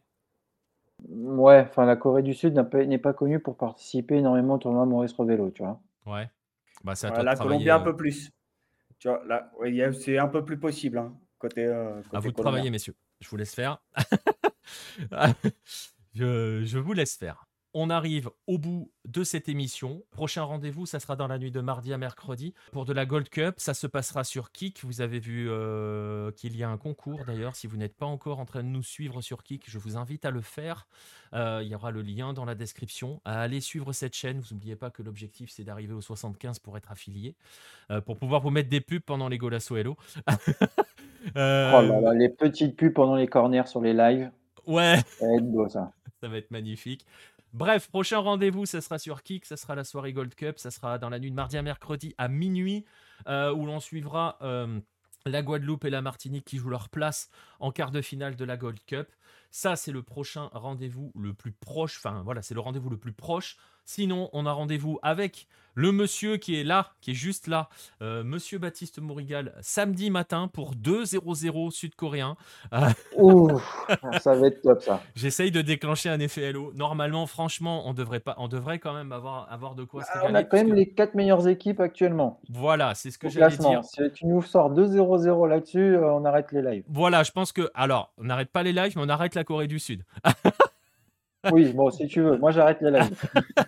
Euh, voilà, samedi 10h50, ça sera aussi sur Kik. Et ensuite, dans la nuit de samedi à dimanche, la soirée euh, nord-américaine avec de la Gold Cup et de la MLS. On peut pas vous donner les affiches d'écart puisqu'on les connaissait pas tous encore. On les connaît pas encore de toute façon. Et le dimanche 22-45, encore de la Gold Cup au programme. Les trois, quatre prochains rendez-vous de la semaine auront lieu sur Kik. Prochain rendez-vous du 9-10, il sera sur Twitch. Normalement lundi prochain si tout va bien. Euh, et puis voilà. Merci messieurs de m'avoir accompagné. merci Pierre et Baptiste. Bah, merci, madame. Bah, merci, merci à toi et merci. Euh, je ne sais pas comment on dit merci en coréen, mais voilà, merci. Merci à Baptiste. Non, j'ai pas envie de te l'apprendre. Je t'invite ah, à aller dans le live parce que... parce que Baptiste nous a parlé. Ah, mais t'étais là, Baptiste nous a parlé coréen et c'était un régal. Ah non, j'étais pas là, non, non, j'étais pas là. Alors, Baptiste nous a parlé en coréen pendant le live euh, de ah, samedi, donc je t'invite à voir le replay et c'était intéressant. Ah, oui, oui, oui. C'était très, très bien, ah, bah, vraiment. Voilà, bah, Baptiste. que, en tout cas, il, moi, il, avec les langues. Moi, il m'a eu parce que pour le coup, je crois qu'il parle vraiment coréen. Ça se trouve, il a dit n'importe quoi. Mais je parle coréen. Je parle coréen un petit peu, mais je parle coréen. Arigato gozaimasu, c'est ah japonais. Non, bah non, ça c'est japonais ça. ah oui, hashtag Thierry Roland. Ok, c'est bon, c'est validé Letco. ah, Letco, il a deux doigts de nous parler d'appartement dans 5 minutes. Là, on n'est pas bien. Bref, merci messieurs de m'avoir accompagné. Merci à vous tous qui avez été dans le chat. Euh, je vous invite invite hein, à, nous suivre sur les différentes plateformes euh, et notamment par exemple sur, les, sur, la plateforme, sur la plateforme Kik où on va aller euh, de plus en plus, pas encore pour les émissions, mais voilà, euh, j'en ai parlé, il y a un article sur Hello où j'explique le pourquoi de la chose. merci à vous tous d'avoir été présents, merci à ceux qui regardent cette émission en replay, on vous donne rendez-vous très très vite pour les lives sur Kik, pour un prochain 9-10 sur Twitch. Salut tout le monde